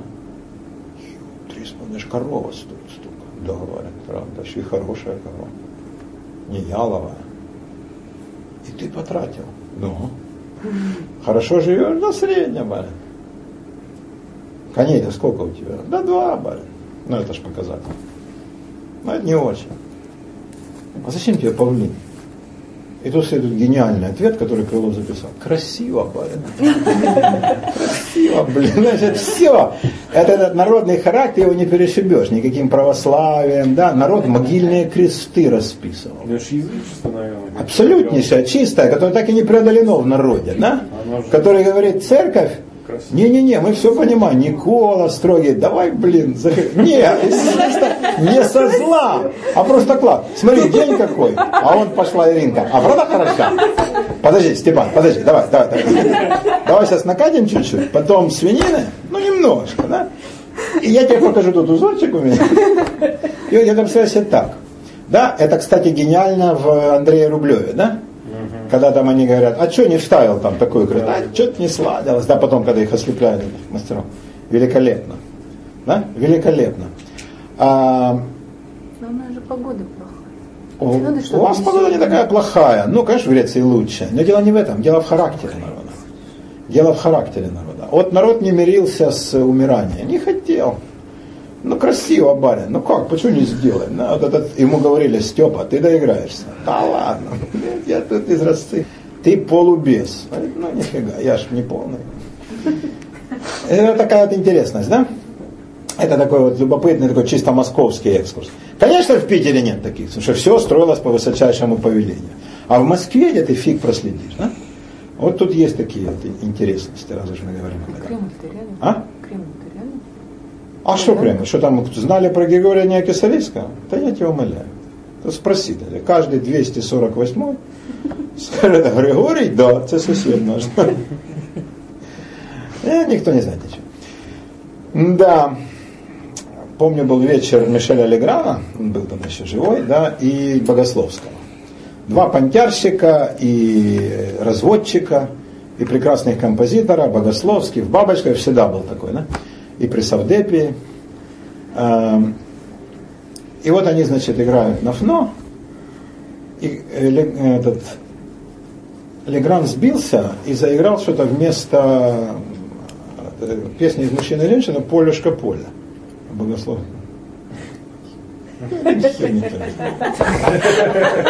Вот такая гениальная пантомима. А, вот Это должна ж девица. Я думаю, что Степан Полубес улыбался такой улыбкой. Да ладно, ребят, все будет классно. Вот, но заканчивая разговор о литургике. Видите как? Э, Церковь же тоже часть литургики. Человек заходит в белую церковь, да, как свеча, с золотым э, куполом, да, и он говорит, это же погребальная свеча по мне, вот я скоро отойду. Это Андрей я хотела поставить. Здравствуйте, Андрей, да. Нас не принимает. Спасибо. А, мы очень рады. Спасибо вам, Андрей, большое за гостеприимство. Ну вот мы так выглядим, да. Большинство красавиц, поэтому здорово. Ну, три мужика, это не так страшно. У Андрея будет комплиментарное пришла. Трое мужчин, да, вообще. Классно вы пришли.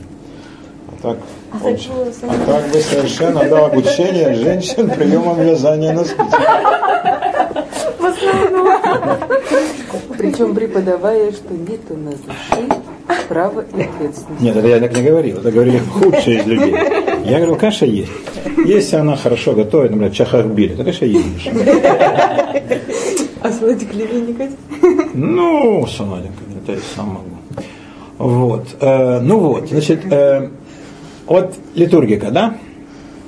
Она очень усложнилась. И простым стало непонятно.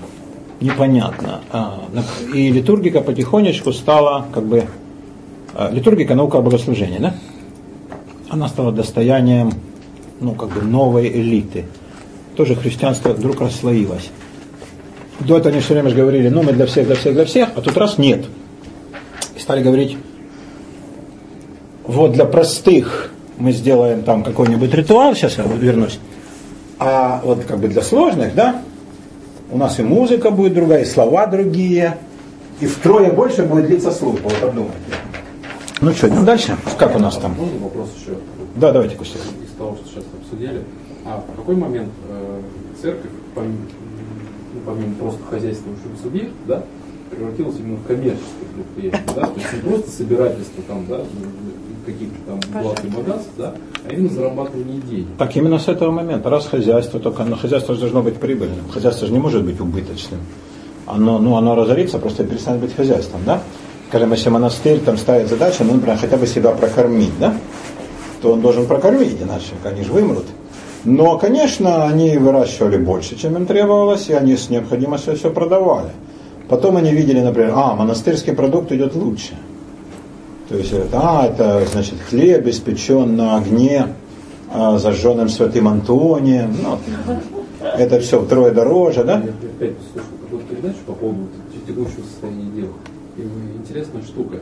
Там, ну, монастыри, например, которые делают свечи, продают их там условно по 3 рубля. Эти свечи, которые они уже попадают, когда в церковь, продаются минимум по 20 рублей. То есть они вообще там 7 концов делают. Нет, то, э, то, что это люди, как бы, Ну, то есть там Прохоров с Потаниным завидуют. да, какой Потанин, вы что, да, И таких, налогов не платят. Ну, таких прибылей, я не знаю, имел ли кто когда. Э, Да, кстати, Иисус, если верить Евангелию, первое, что он сделал, он же изгнал торгующих из храма. Ну, и все про это знают. Э, Все прекрасно знаете, меня торгуют, блин, всем. Вот как-то. А это не ко мне вопрос. Это к православным, да, я-то что? Вот тут Лена наша, да, вот эта маленькая экскурсоводка, вот это она, она же такая люто православная, она немножко подвинулась в позиции, но не так, конечно, как нам бы хотелось, но вот это вот не вопрос. православная. Она сурова, да. Но она была вообще ушиблена, сейчас она как бы чуть-чуть получше. Но до сих пор я как бы так и не понял. Не выполняет ли она тайную функцию там, забраться в масонское логово с тем, чтобы разоблачить наши подлые планы. Чтобы развалить его изнутри. Ну, развалить она вряд ли, но она разоблачит, скажет, там, едят младенцев, да, насилуют этих белых мышей. Вот, с особым цинизмом и в особо крупных размерах. Мышей, да, вот такая штука. Я не уверен, что это ей не придет в голову. Хотя, может быть, я хуже думаю о людях, чем они того заслуживают. А, Но это вопрос э, православной, даже не общественности, к иерархии. А я-то что? Я просто констатирую. А, Вот церковь стала не просто хозяйствующим субъектом, она стала крупнейшим собственником. Крупнейшим собственником. И торговать стала всем. Абсолютно. И тогда возникла идея о монополии церкви на образование. Что, кстати, хотя, может быть, не приносит таких огромных денег, зато полностью обесп- ну, как бы сказать, э, обеспечивает контроль над будущими поколениями. Так, э, храмы их служителей мы разобрали. Кто такие святые, святой и что есть грех? Это метафизика, да? Э, Праведник, монах и аскет написано справа, а грех это нарушение кодекса. Ну, монах и аскет, понятно, это как бы идеалы праведника. Хотя, может быть, и не обязательно монах, например, женатый батюшка в православии. Да, он может тоже быть э, вполне вести праведную жизнь с точки зрения, так сказать, доктрины. Э, но вот насчет греха, конечно, много определений этого, что есть грех. Э, И очень сложную иерархию они ввели этих самых грехов. Вот чего как бы совсем нельзя делать, чего все-таки немножко можно, а чего можно, но чуть-чуть. То есть, э, ну как сказать, э, их кодекс, который это был очень прост. Верь, не греши, трезвись, не блуди и спасешься. Э, Кодекс стал совершенно напоминать Юстинианов кодекс уголовный и гражданский по разветвленности. Вот это интересно. И, э, ну и православие и католичество здесь, конечно, равно молодцы. Например, монахи католические, средневековые, докладывают о том, как заседали трибуналы в капитулах монастырских, разбирая дела нечестивых монахов ближайших монастырей, самого этого монастыря и приходских священников, кюре, это во Франции, а, из окрестностей. Боже ты мой. Ну ничего более прелестного и, так сказать, омерзительного я не читал. Значит, и там один из епископов говорит, ну надо все это как-то кодифицировать, потому что мы каждый раз мы же с одним и тем же сталкиваемся. И вот он, значит, пишет, за что какое наказание. Там. За то, что переспал э, с матерью, крестьянин, да, Э, с дочерью, с собакой, с коровой. Ой, мамочка моя. Значит, э, монахи, э, тоже там всякие собаки и коровы, козы, козы очень были популярны как в качестве любовницы. Так скажу, да. Ну, она тонкая, поэтичное животное. А, вот, а, э, но, а некоторые, значит, ну, не знаю, не доходило у них до коз. Там какие-то они делали выдолбленные деревянные хреновые. Боже мой. Значит, все это он подробно описывает. И вот я думаю, а где там, значит, например, преступления против собственности? Почти нет. То есть монах почти, монах, священник, почти ничего не ворует. Вот он как бы довольствуется тем, что есть. Ну, один там что-то он украл с монастырской кухни, в пост, украл, значит, он э, кусок там мяса копченого и сожрал. Ну, он понес наказание. Ну, а практически нет, да, вот они не воруют, э, там нету рукоприкладства, э, они не разбойничают. Но что касается любимой темы, то это кошмар. И там, значит, вот коза и деревянное приспособление это лучшее. О чем это говорит? Значит, сама же себя доктрина загоняет в тупик. Значит, не надо на людей возлагать эти э, неудобоносимые невозможные ограничения. Потому что как бы ты их ни карал, они не смогут, потому что это против человеческой природы. Но церковь никогда не отступалась. Никогда. От чего? У нас задача метафизическая, другая, воспитать нового человека, преодолеть грех. То есть они же говорили как? Человек грешен изначально, есть первородный грех. Все мы грешны. Но если ты преодолеешь себе грех и соблазн, то ты победишь грех. Станешь новым существом. Ну, кроме Франциска Осийского и этого Фран Джованни, которые реально побеждали, и, конечно, ни о каких деревянных приспособлениях не помышляли, а видя козу исключительно как бы гладили ее и думали, как бы молочком напоить детишек, а вовсе ни о чем другом, что могло воспламенить воображение иных братьев. А, не знаю, кто там особенного да, преуспел в этих всех благочестивых мыслях. Вот такая вот штука. То есть, э, как эволюционировало христианство от первых своих веков. Оно стало налагать на людей обеты, обязательства, которые, ну, подавляющее большинство людей, конечно, вынести не в состоянии. Павел как говорил? Кто обрезан, не гордись, а кто не обрезан, тот и не обрезывайся. Да, значит, мол, ну, оставайся как есть. Эм, если не можешь терпеть, то женись ибо лучше тебе жениться, чем пойти в гиену Ну, в смысле, впасть в блуд, да, потому что ты не женишься, ты будешь ходить по девкам, а это блудилище, и это, значит, ты погубишь точно и плоть и душу. Значит, все-таки лучше жениться. Все. Это тоже плотно. Все. Значит, он э, дает такое разрешение, да? Хотя, а, говорит, но кто может, лучше оставаться так, как я. А сам он был, значит, в таком монашеском состоянии, вроде бы даже им не тяготился. Но он не предписывает. Он не говорит, кто посмотрит на бабу, так лучше тому провалиться. Нет. Он, э, ну, как-то снисходит к человеческим, даже не слабостям, а просто к человеческой природе. Чем дальше, тем жестче и жестче. И служители должны стать иными людьми, не такими, как э, миряне. То есть разница между клириками, священнослужителями и мирянами все время возрастает ну, как бы если идеально служить, как требует устав, то клирики должны быть лучшими из людей. Не, должны не, не брать взяток, не сплетничать. Ну, там, в общем, устав святого Бенедикта, там 49 пунктов.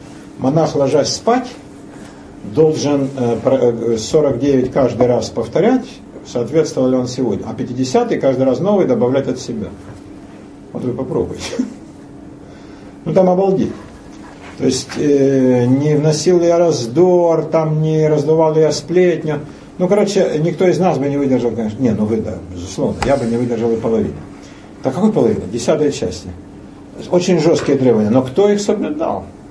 Как мы видим, между декларацией святого Бенедикта, основателя католического монашества, Бенедикта Нурсийского, и реальной практикой с козами и выдолбленными приспособлениями, гигантская разница.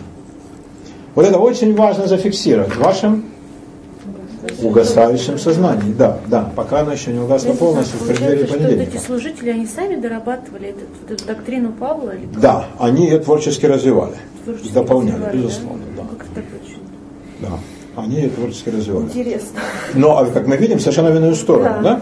А, но они как бы себя декларировали, как его продолжатели его дела, да? Как, э, естественно, да, лучший из павловских учеников, Павел был из знамения всегда. А на самом деле, вот смотрите, да, что происходит? И вот, когда говорят, говорят о христианстве, о православии или о католике, вообще о христианстве, то всегда приводят декларации. Смотрите, как здорово, да? Тебя ударили по левой, ты подставил правую. А на, на практике кто ведет себя так? Ну, никто и никогда. Э, посмотрите, как Бенедикт Нурсийский требовал от людей относиться к самим себе. Кто более строг был? Да, это великолепно, но кто так вел себя? Ну да, был там десяток людей, мы всех знаем наперечет, все эти франциски, сам Бенедикт, или там этот Фра Джованни, да? А остальные, неизвестные нам, зато мы знаем про коз и про деревянное выдолбенное присвод. Это мы знаем отчетно. Да, и если бы вы понимаете, это не приобрело массовое явление – так не надо было бы вводить это в судебную систему. Понимаете? Огромная разница в христианстве всегда между декларацией и между практикой реальной. Э, декларации очень неплохи. И этим они многих, так сказать, и заманивали, и до сих пор. Но надо же посмотреть, как это все было в реальности. А в реальности вот было так, как я вам говорил. И... Ау. Да, моя дорогая. Если мы говорим, что грех – это нарушение кодекса, вот да. кодекс это сейчас что? Сейчас? Да.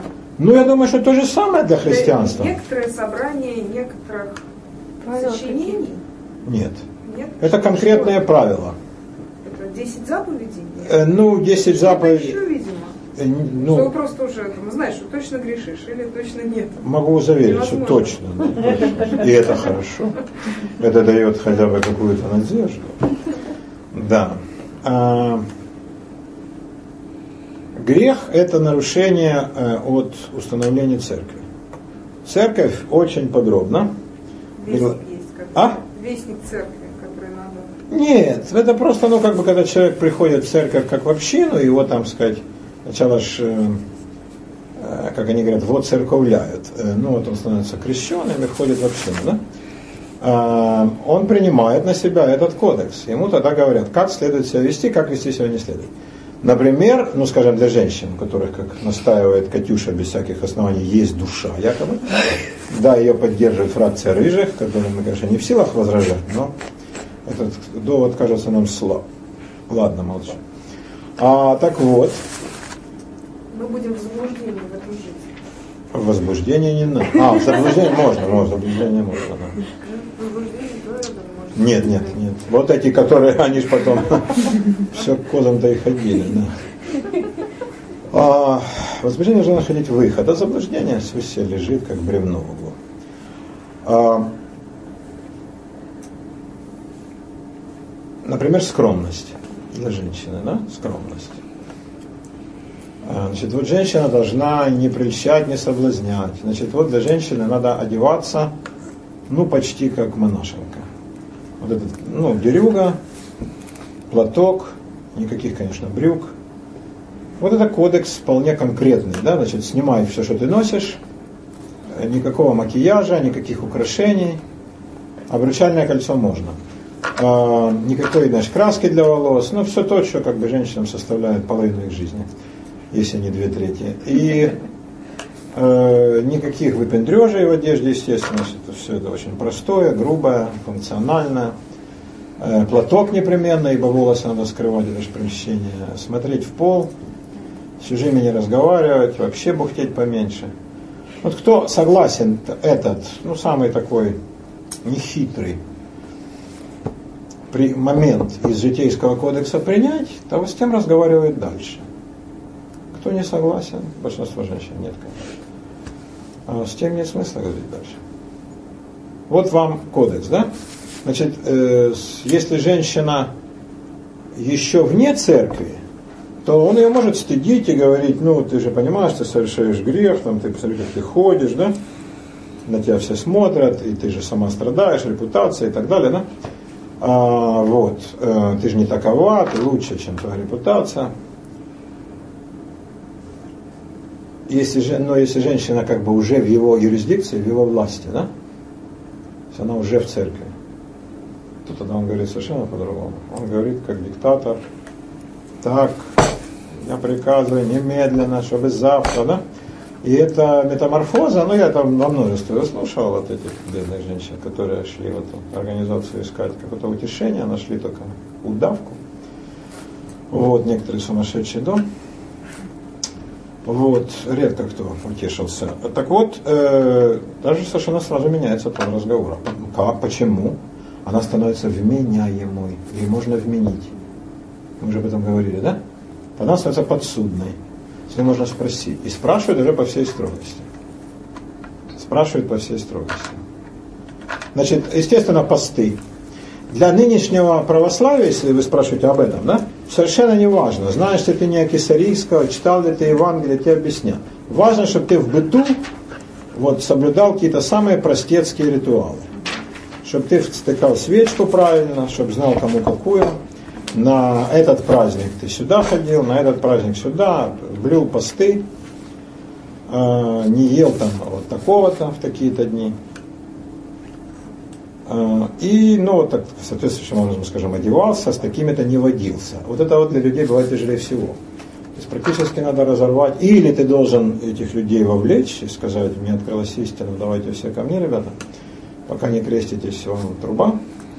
Но это производит тяжелое впечатление. Да, насчет того, что прям труба. Это вот как бы сетевой маркетинг действует полностью по давным-давно разработанным церковным правилам. Далеко не ходи. А что ходить, когда, что изобретать велосипед? Разумные это люди. Да, просто взять. Это разумные это люди. Зачем ходить-то им далеко? Да, это американское изобретение. А нафига мы все время выдумываем? Наш путь свой особый, грабли. А нахрена? Когда церковь это отточила до совершенства за 2000 лет. Вот, и это блестяще работает. А теперь они просто сменили сюжет, да? Э, значит, ну, просто зарабатывают там, да. А так та же голливудская атмосфера, но они добавили немножко американизации, конечно. Убрали но э, убрали греческое, добавили американское. Но та же театрализация, посмотрите. Абсолютно, да? Э, да, просто другие предметы. Э, тот же экстаз, э, те же проповеди, те же праведники. Только идея другая. Там ты спасаешься, а здесь ты тоже спасаешься, но зарабатывая бабло. Вот, и там тоже есть свой кодекс, и ты должен верить, маркетологический план, вся эта фигня, да? А? Значок носить. Да-да-да, значок это как крест, да, смело показывай всем, да, рассказывай, вовлекай. Все то же самое, да, это блестящая скопированная система церковного э, поведения. Да, ты должен быть активным миссионером, иначе ты какой же ты сын или дочь церкви. Значит, это жена среди подруг говорит о том, что смотрите, как вы живете, девки, вам труба. Вот вы шлюхи, дьявол похитил вас, он уже забрался, сказать через откуда. Вот. И, значит, давайте, если вы не пойдете в церковь, не очиститесь, то конец вам в следующую пятницу. А, ну вот да, так вот. А в маркетинге, значит, если вы не будете применять наши БАДы или нашу косметику и мыться Ну, нашим мылом, то не, не более чем через две недели отсохнет левая, потом правая, дальше все, да? Да, почки отвалятся. И прямая кишка на 12 метров сквозь асфальт. А, вот такая штука. Это абсолютно та же самая система отточенная. Вот тебе кодекс, да, Аленя? Да? Вот тебе кодекс. А, вот он так работает. Он работал и работает так. Но другое дело, человек говорит, я хочу продвинуться а, по ученой иерархии. Во-первых, да, проверяет, как он верит. Искренне ли он верит. Если он верит недостаточно, то не пускают. То есть он может потом прийти к определенным сомнениям. Но если ты сразу сомневаешься, это нет. Но это как, как сказать, если вот боишься, то ты точно не прыгнешь, да, с парашютом, ну, никак, да, и там не проплывешь. Э, значит, ты потом можешь оценить, да, но поначалу страха не должно быть. Так и тут, да. Ты должен верить в это полностью, да, и идти за... Э, Ленка услышала слово парашют, это бешено насмешила. Нет, просто я не знаю, как это не должно быть страха. Страх есть у него. Не, он должен, он должен быть преодолен. Он должен быть преодолен, конечно, есть страх. Но он преодолевается, когда идешь, знаешь. Он должен быть преодолен, да, в том-то и штука. Он должен быть преодолен. Да, кстати, в дайвинге это что же самое, да? Тоже было страшно. Да, конечно. Но должно быть. Если человеку не страшно, значит он сумасшедший. Да, он не осознает опасности, он точно помрет. Но должно преодолеваться, да? Значит, вот тут, если ты э, сомнения не преодолел, но это как ты не преодолел страх, то ты не прыгнешь и не погрузишься. И вот для этих, а, сейчас, для этих людей существует путь продвижения. А, ну, для, я не знаю, как православные, по-моему, сейчас там вся система, она совершенно переживает уже последние времена. А, католики держат марку. Держат. И э, у католиков э, система подготовки очень крепкая и славная. Очень. А, но они проверяют, как парень вообще вот, верит, тверд ли он, готов ли он. Он же принимает у католиков целебат сразу, и потом никаких коз и этих выдолблений. Да? Отсюда, опять же, да, новый всплеск – это педофилия и педерастия. То есть, как ты не борись с человеческой природой, все, что ее не поборешь. И не так, так равно, шило в мешке не утаишь ты по-любому. Да? Но они не хотят этого признавать. А, И тогда вот это путь для меньшинства. Тогда в монастырь, там любые книги, там наставники, ну, конечно, уже не на уровне, да, э, церковного приходского батюшки Туповилова. А Там другие разговоры, там языки. Ну, я говорю католичество, православие. Это интеллектуальное развитие совершенно иное. И ты, да, ты становишься как бы такой вот солью земли, монахом. Да. Ну, зависит, какой ты орден выбираешь. Самое строгое это иезуиты. Но и остальные тоже недалеко от них ушли. Францисканцы, доминиканцы. Там. А есть орден святого Бруно, иезуиты же они в миру, они вот идут, там что-то делают, да? А святой Бруно, святого Бруно это молчальники, но это туда поступают самые-самые крутые. Значит, надо не менее, по-моему, 15 лет в строгих монастырях пробыть. Не в простых, а в строгих. Тогда берут святого Бруно. А, значит, это только одиночки, никакого сожительства вместе. И нет совместных даже трапез. Э, звонит колокол, потому как он звонит, ты понимаешь, какая молитва, утренняя, дневная, вечерняя, и молишься. Все монахи, но как бы не вместе. А, тебя кормят, как и всех, ну дают там где-то эту штуку. И даже приходит брат-послушник убирать. Там, них, у них там маленький унитазик, ну сейчас, да? Раньше были тяжелые условия. А, там дырка, пучок соломы, а сейчас, конечно, там и душ, и все. А, и ты можешь, значит, ты с миром общаешься только перепиской. Там, например, прошу там рыбу треску заменить на судака. Пожалуйста. Мясо там даже речи нет. Рыба два, два раза в неделю. А вот. Или там а, пиво прошу исключить, давать мне только воду. Договорились. Или там такую-то книгу у меня есть в библиотеке. Молча приносят, молча дают. Ни одного слова с тобой не говорит никто. Никто тебе принес книгу, никто дает тебе там э, новый там набор еды, никто убирает, это запрещено. И так проводишь всю оставшуюся жизнь. Как вам такая штука?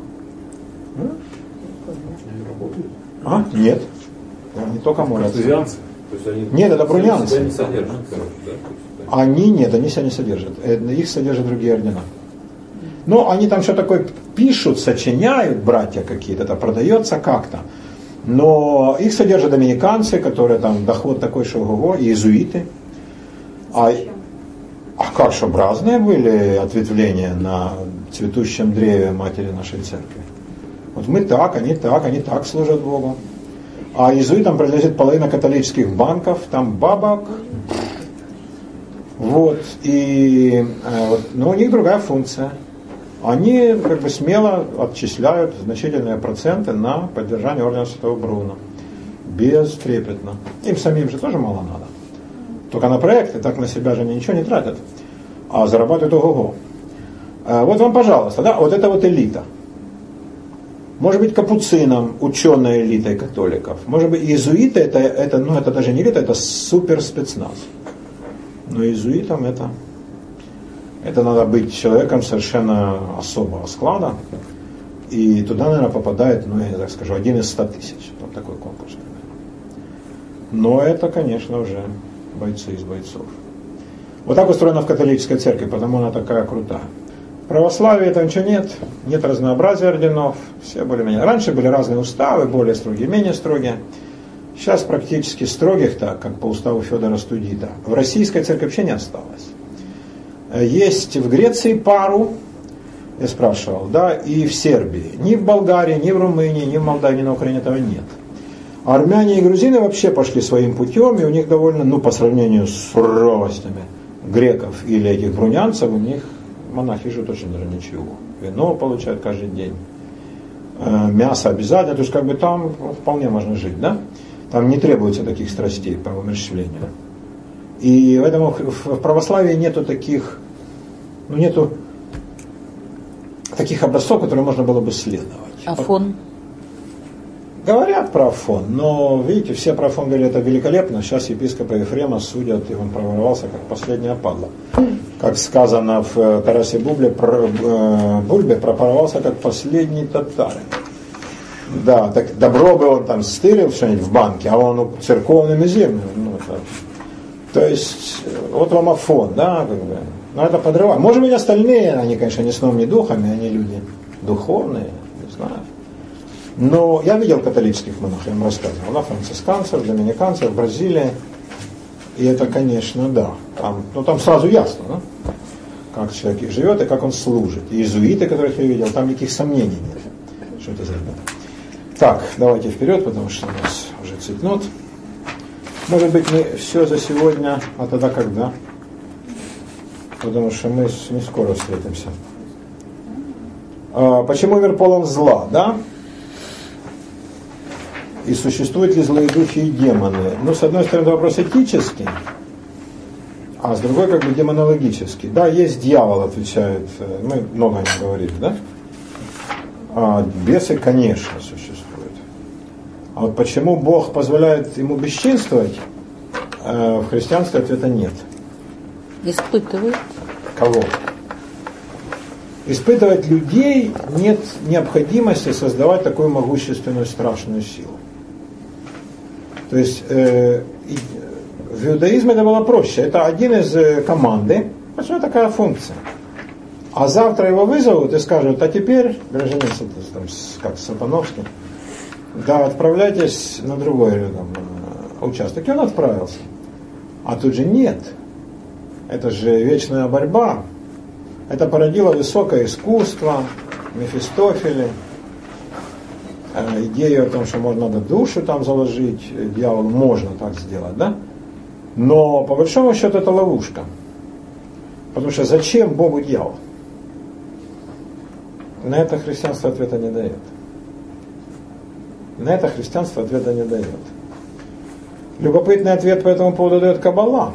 Она говорит, что никакого дьявола никогда нет и не было. Это выдумка, какой-то миф. Вроде падших ангелов или там химер, а, сфинксов и прочего. Это выдумка, а это такой символ некий. А на самом деле нет никакого дьявола. Это воплощение наших страхов, невежества, лени, агрессии и всех наших лучших черт, которые мы на дьявола списываем. А потом, когда дьявол слинял, стали искать ему заменителей. Мировая закулиса, жидомасоны, э, пиндосский заговор, да, и все такое прочее. Мы такие прекрасные, а нас эти суки все время соблазняют. Причем у них же, э, ну какой мотив у них может быть? А как у дьявола, просто нас погубить. Но если с дьяволом это работало, то со страной, конечно. Представьте себе, что средний американец в Аризоне, или даже еврей, где-нибудь там в Ерухаме думает, как, блядь, мне погубить Россию? Я, с трудом можно себе представить.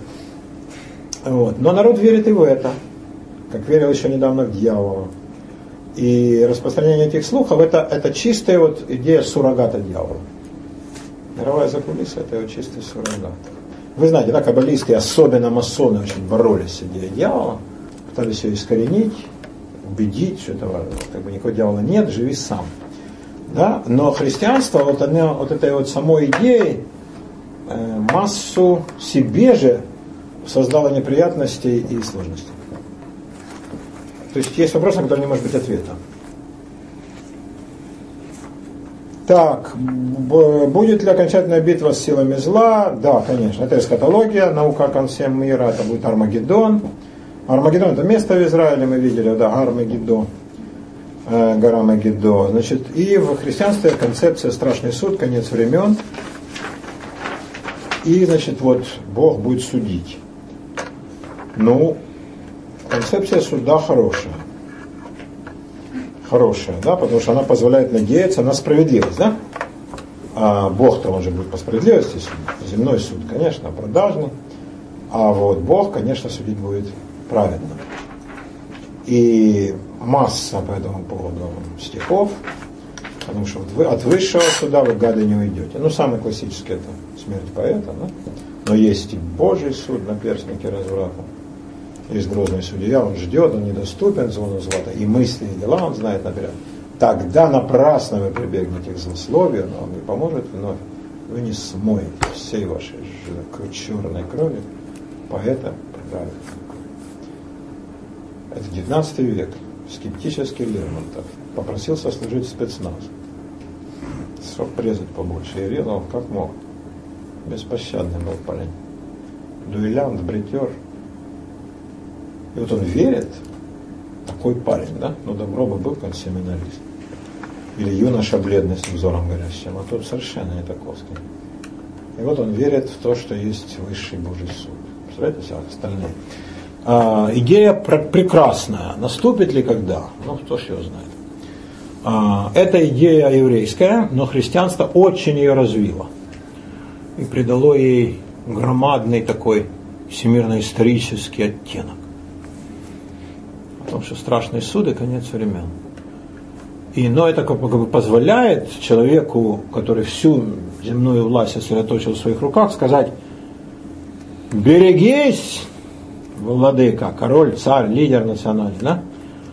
А Здесь-то ты да, а вот что ты скажешь Господу? И вот эта вот пророческая интонация еще с библейских времен, она, не знаю, кого же она там образумливала, но, в всяком случае, это, это последний козырь в колоде людей, церковных, которые пытались светской власти возражать. Филипп Колычев, да? Фильм «Царь». Смотрели Лангина? Надо посмотреть. Возражавший э, Ивана Грозного. Ну, конечно, государство стремилось таких людей искоренить. В католицизме это не вышло. Папы всегда обличали королей. В православии удалось. Государство стало частью церковь, церковь стала частью государственного аппарата. Вот. Но вообще идея страшного суда, мощнейший нравственный рычаг для воздействия на людей. Потому что ну, это все-таки может э, образумить и самых, ну, не знаю, самых противных, самых отчаянных, самых злобных. Да? Э, возможно ли Царство Божие на земле? Миллинаризм? Да, на тысячи лет, конечно, будет. А как относиться к иноверцам, это вопрос должен был быть пойти вперед, это этика. Поначалу как? Нормально.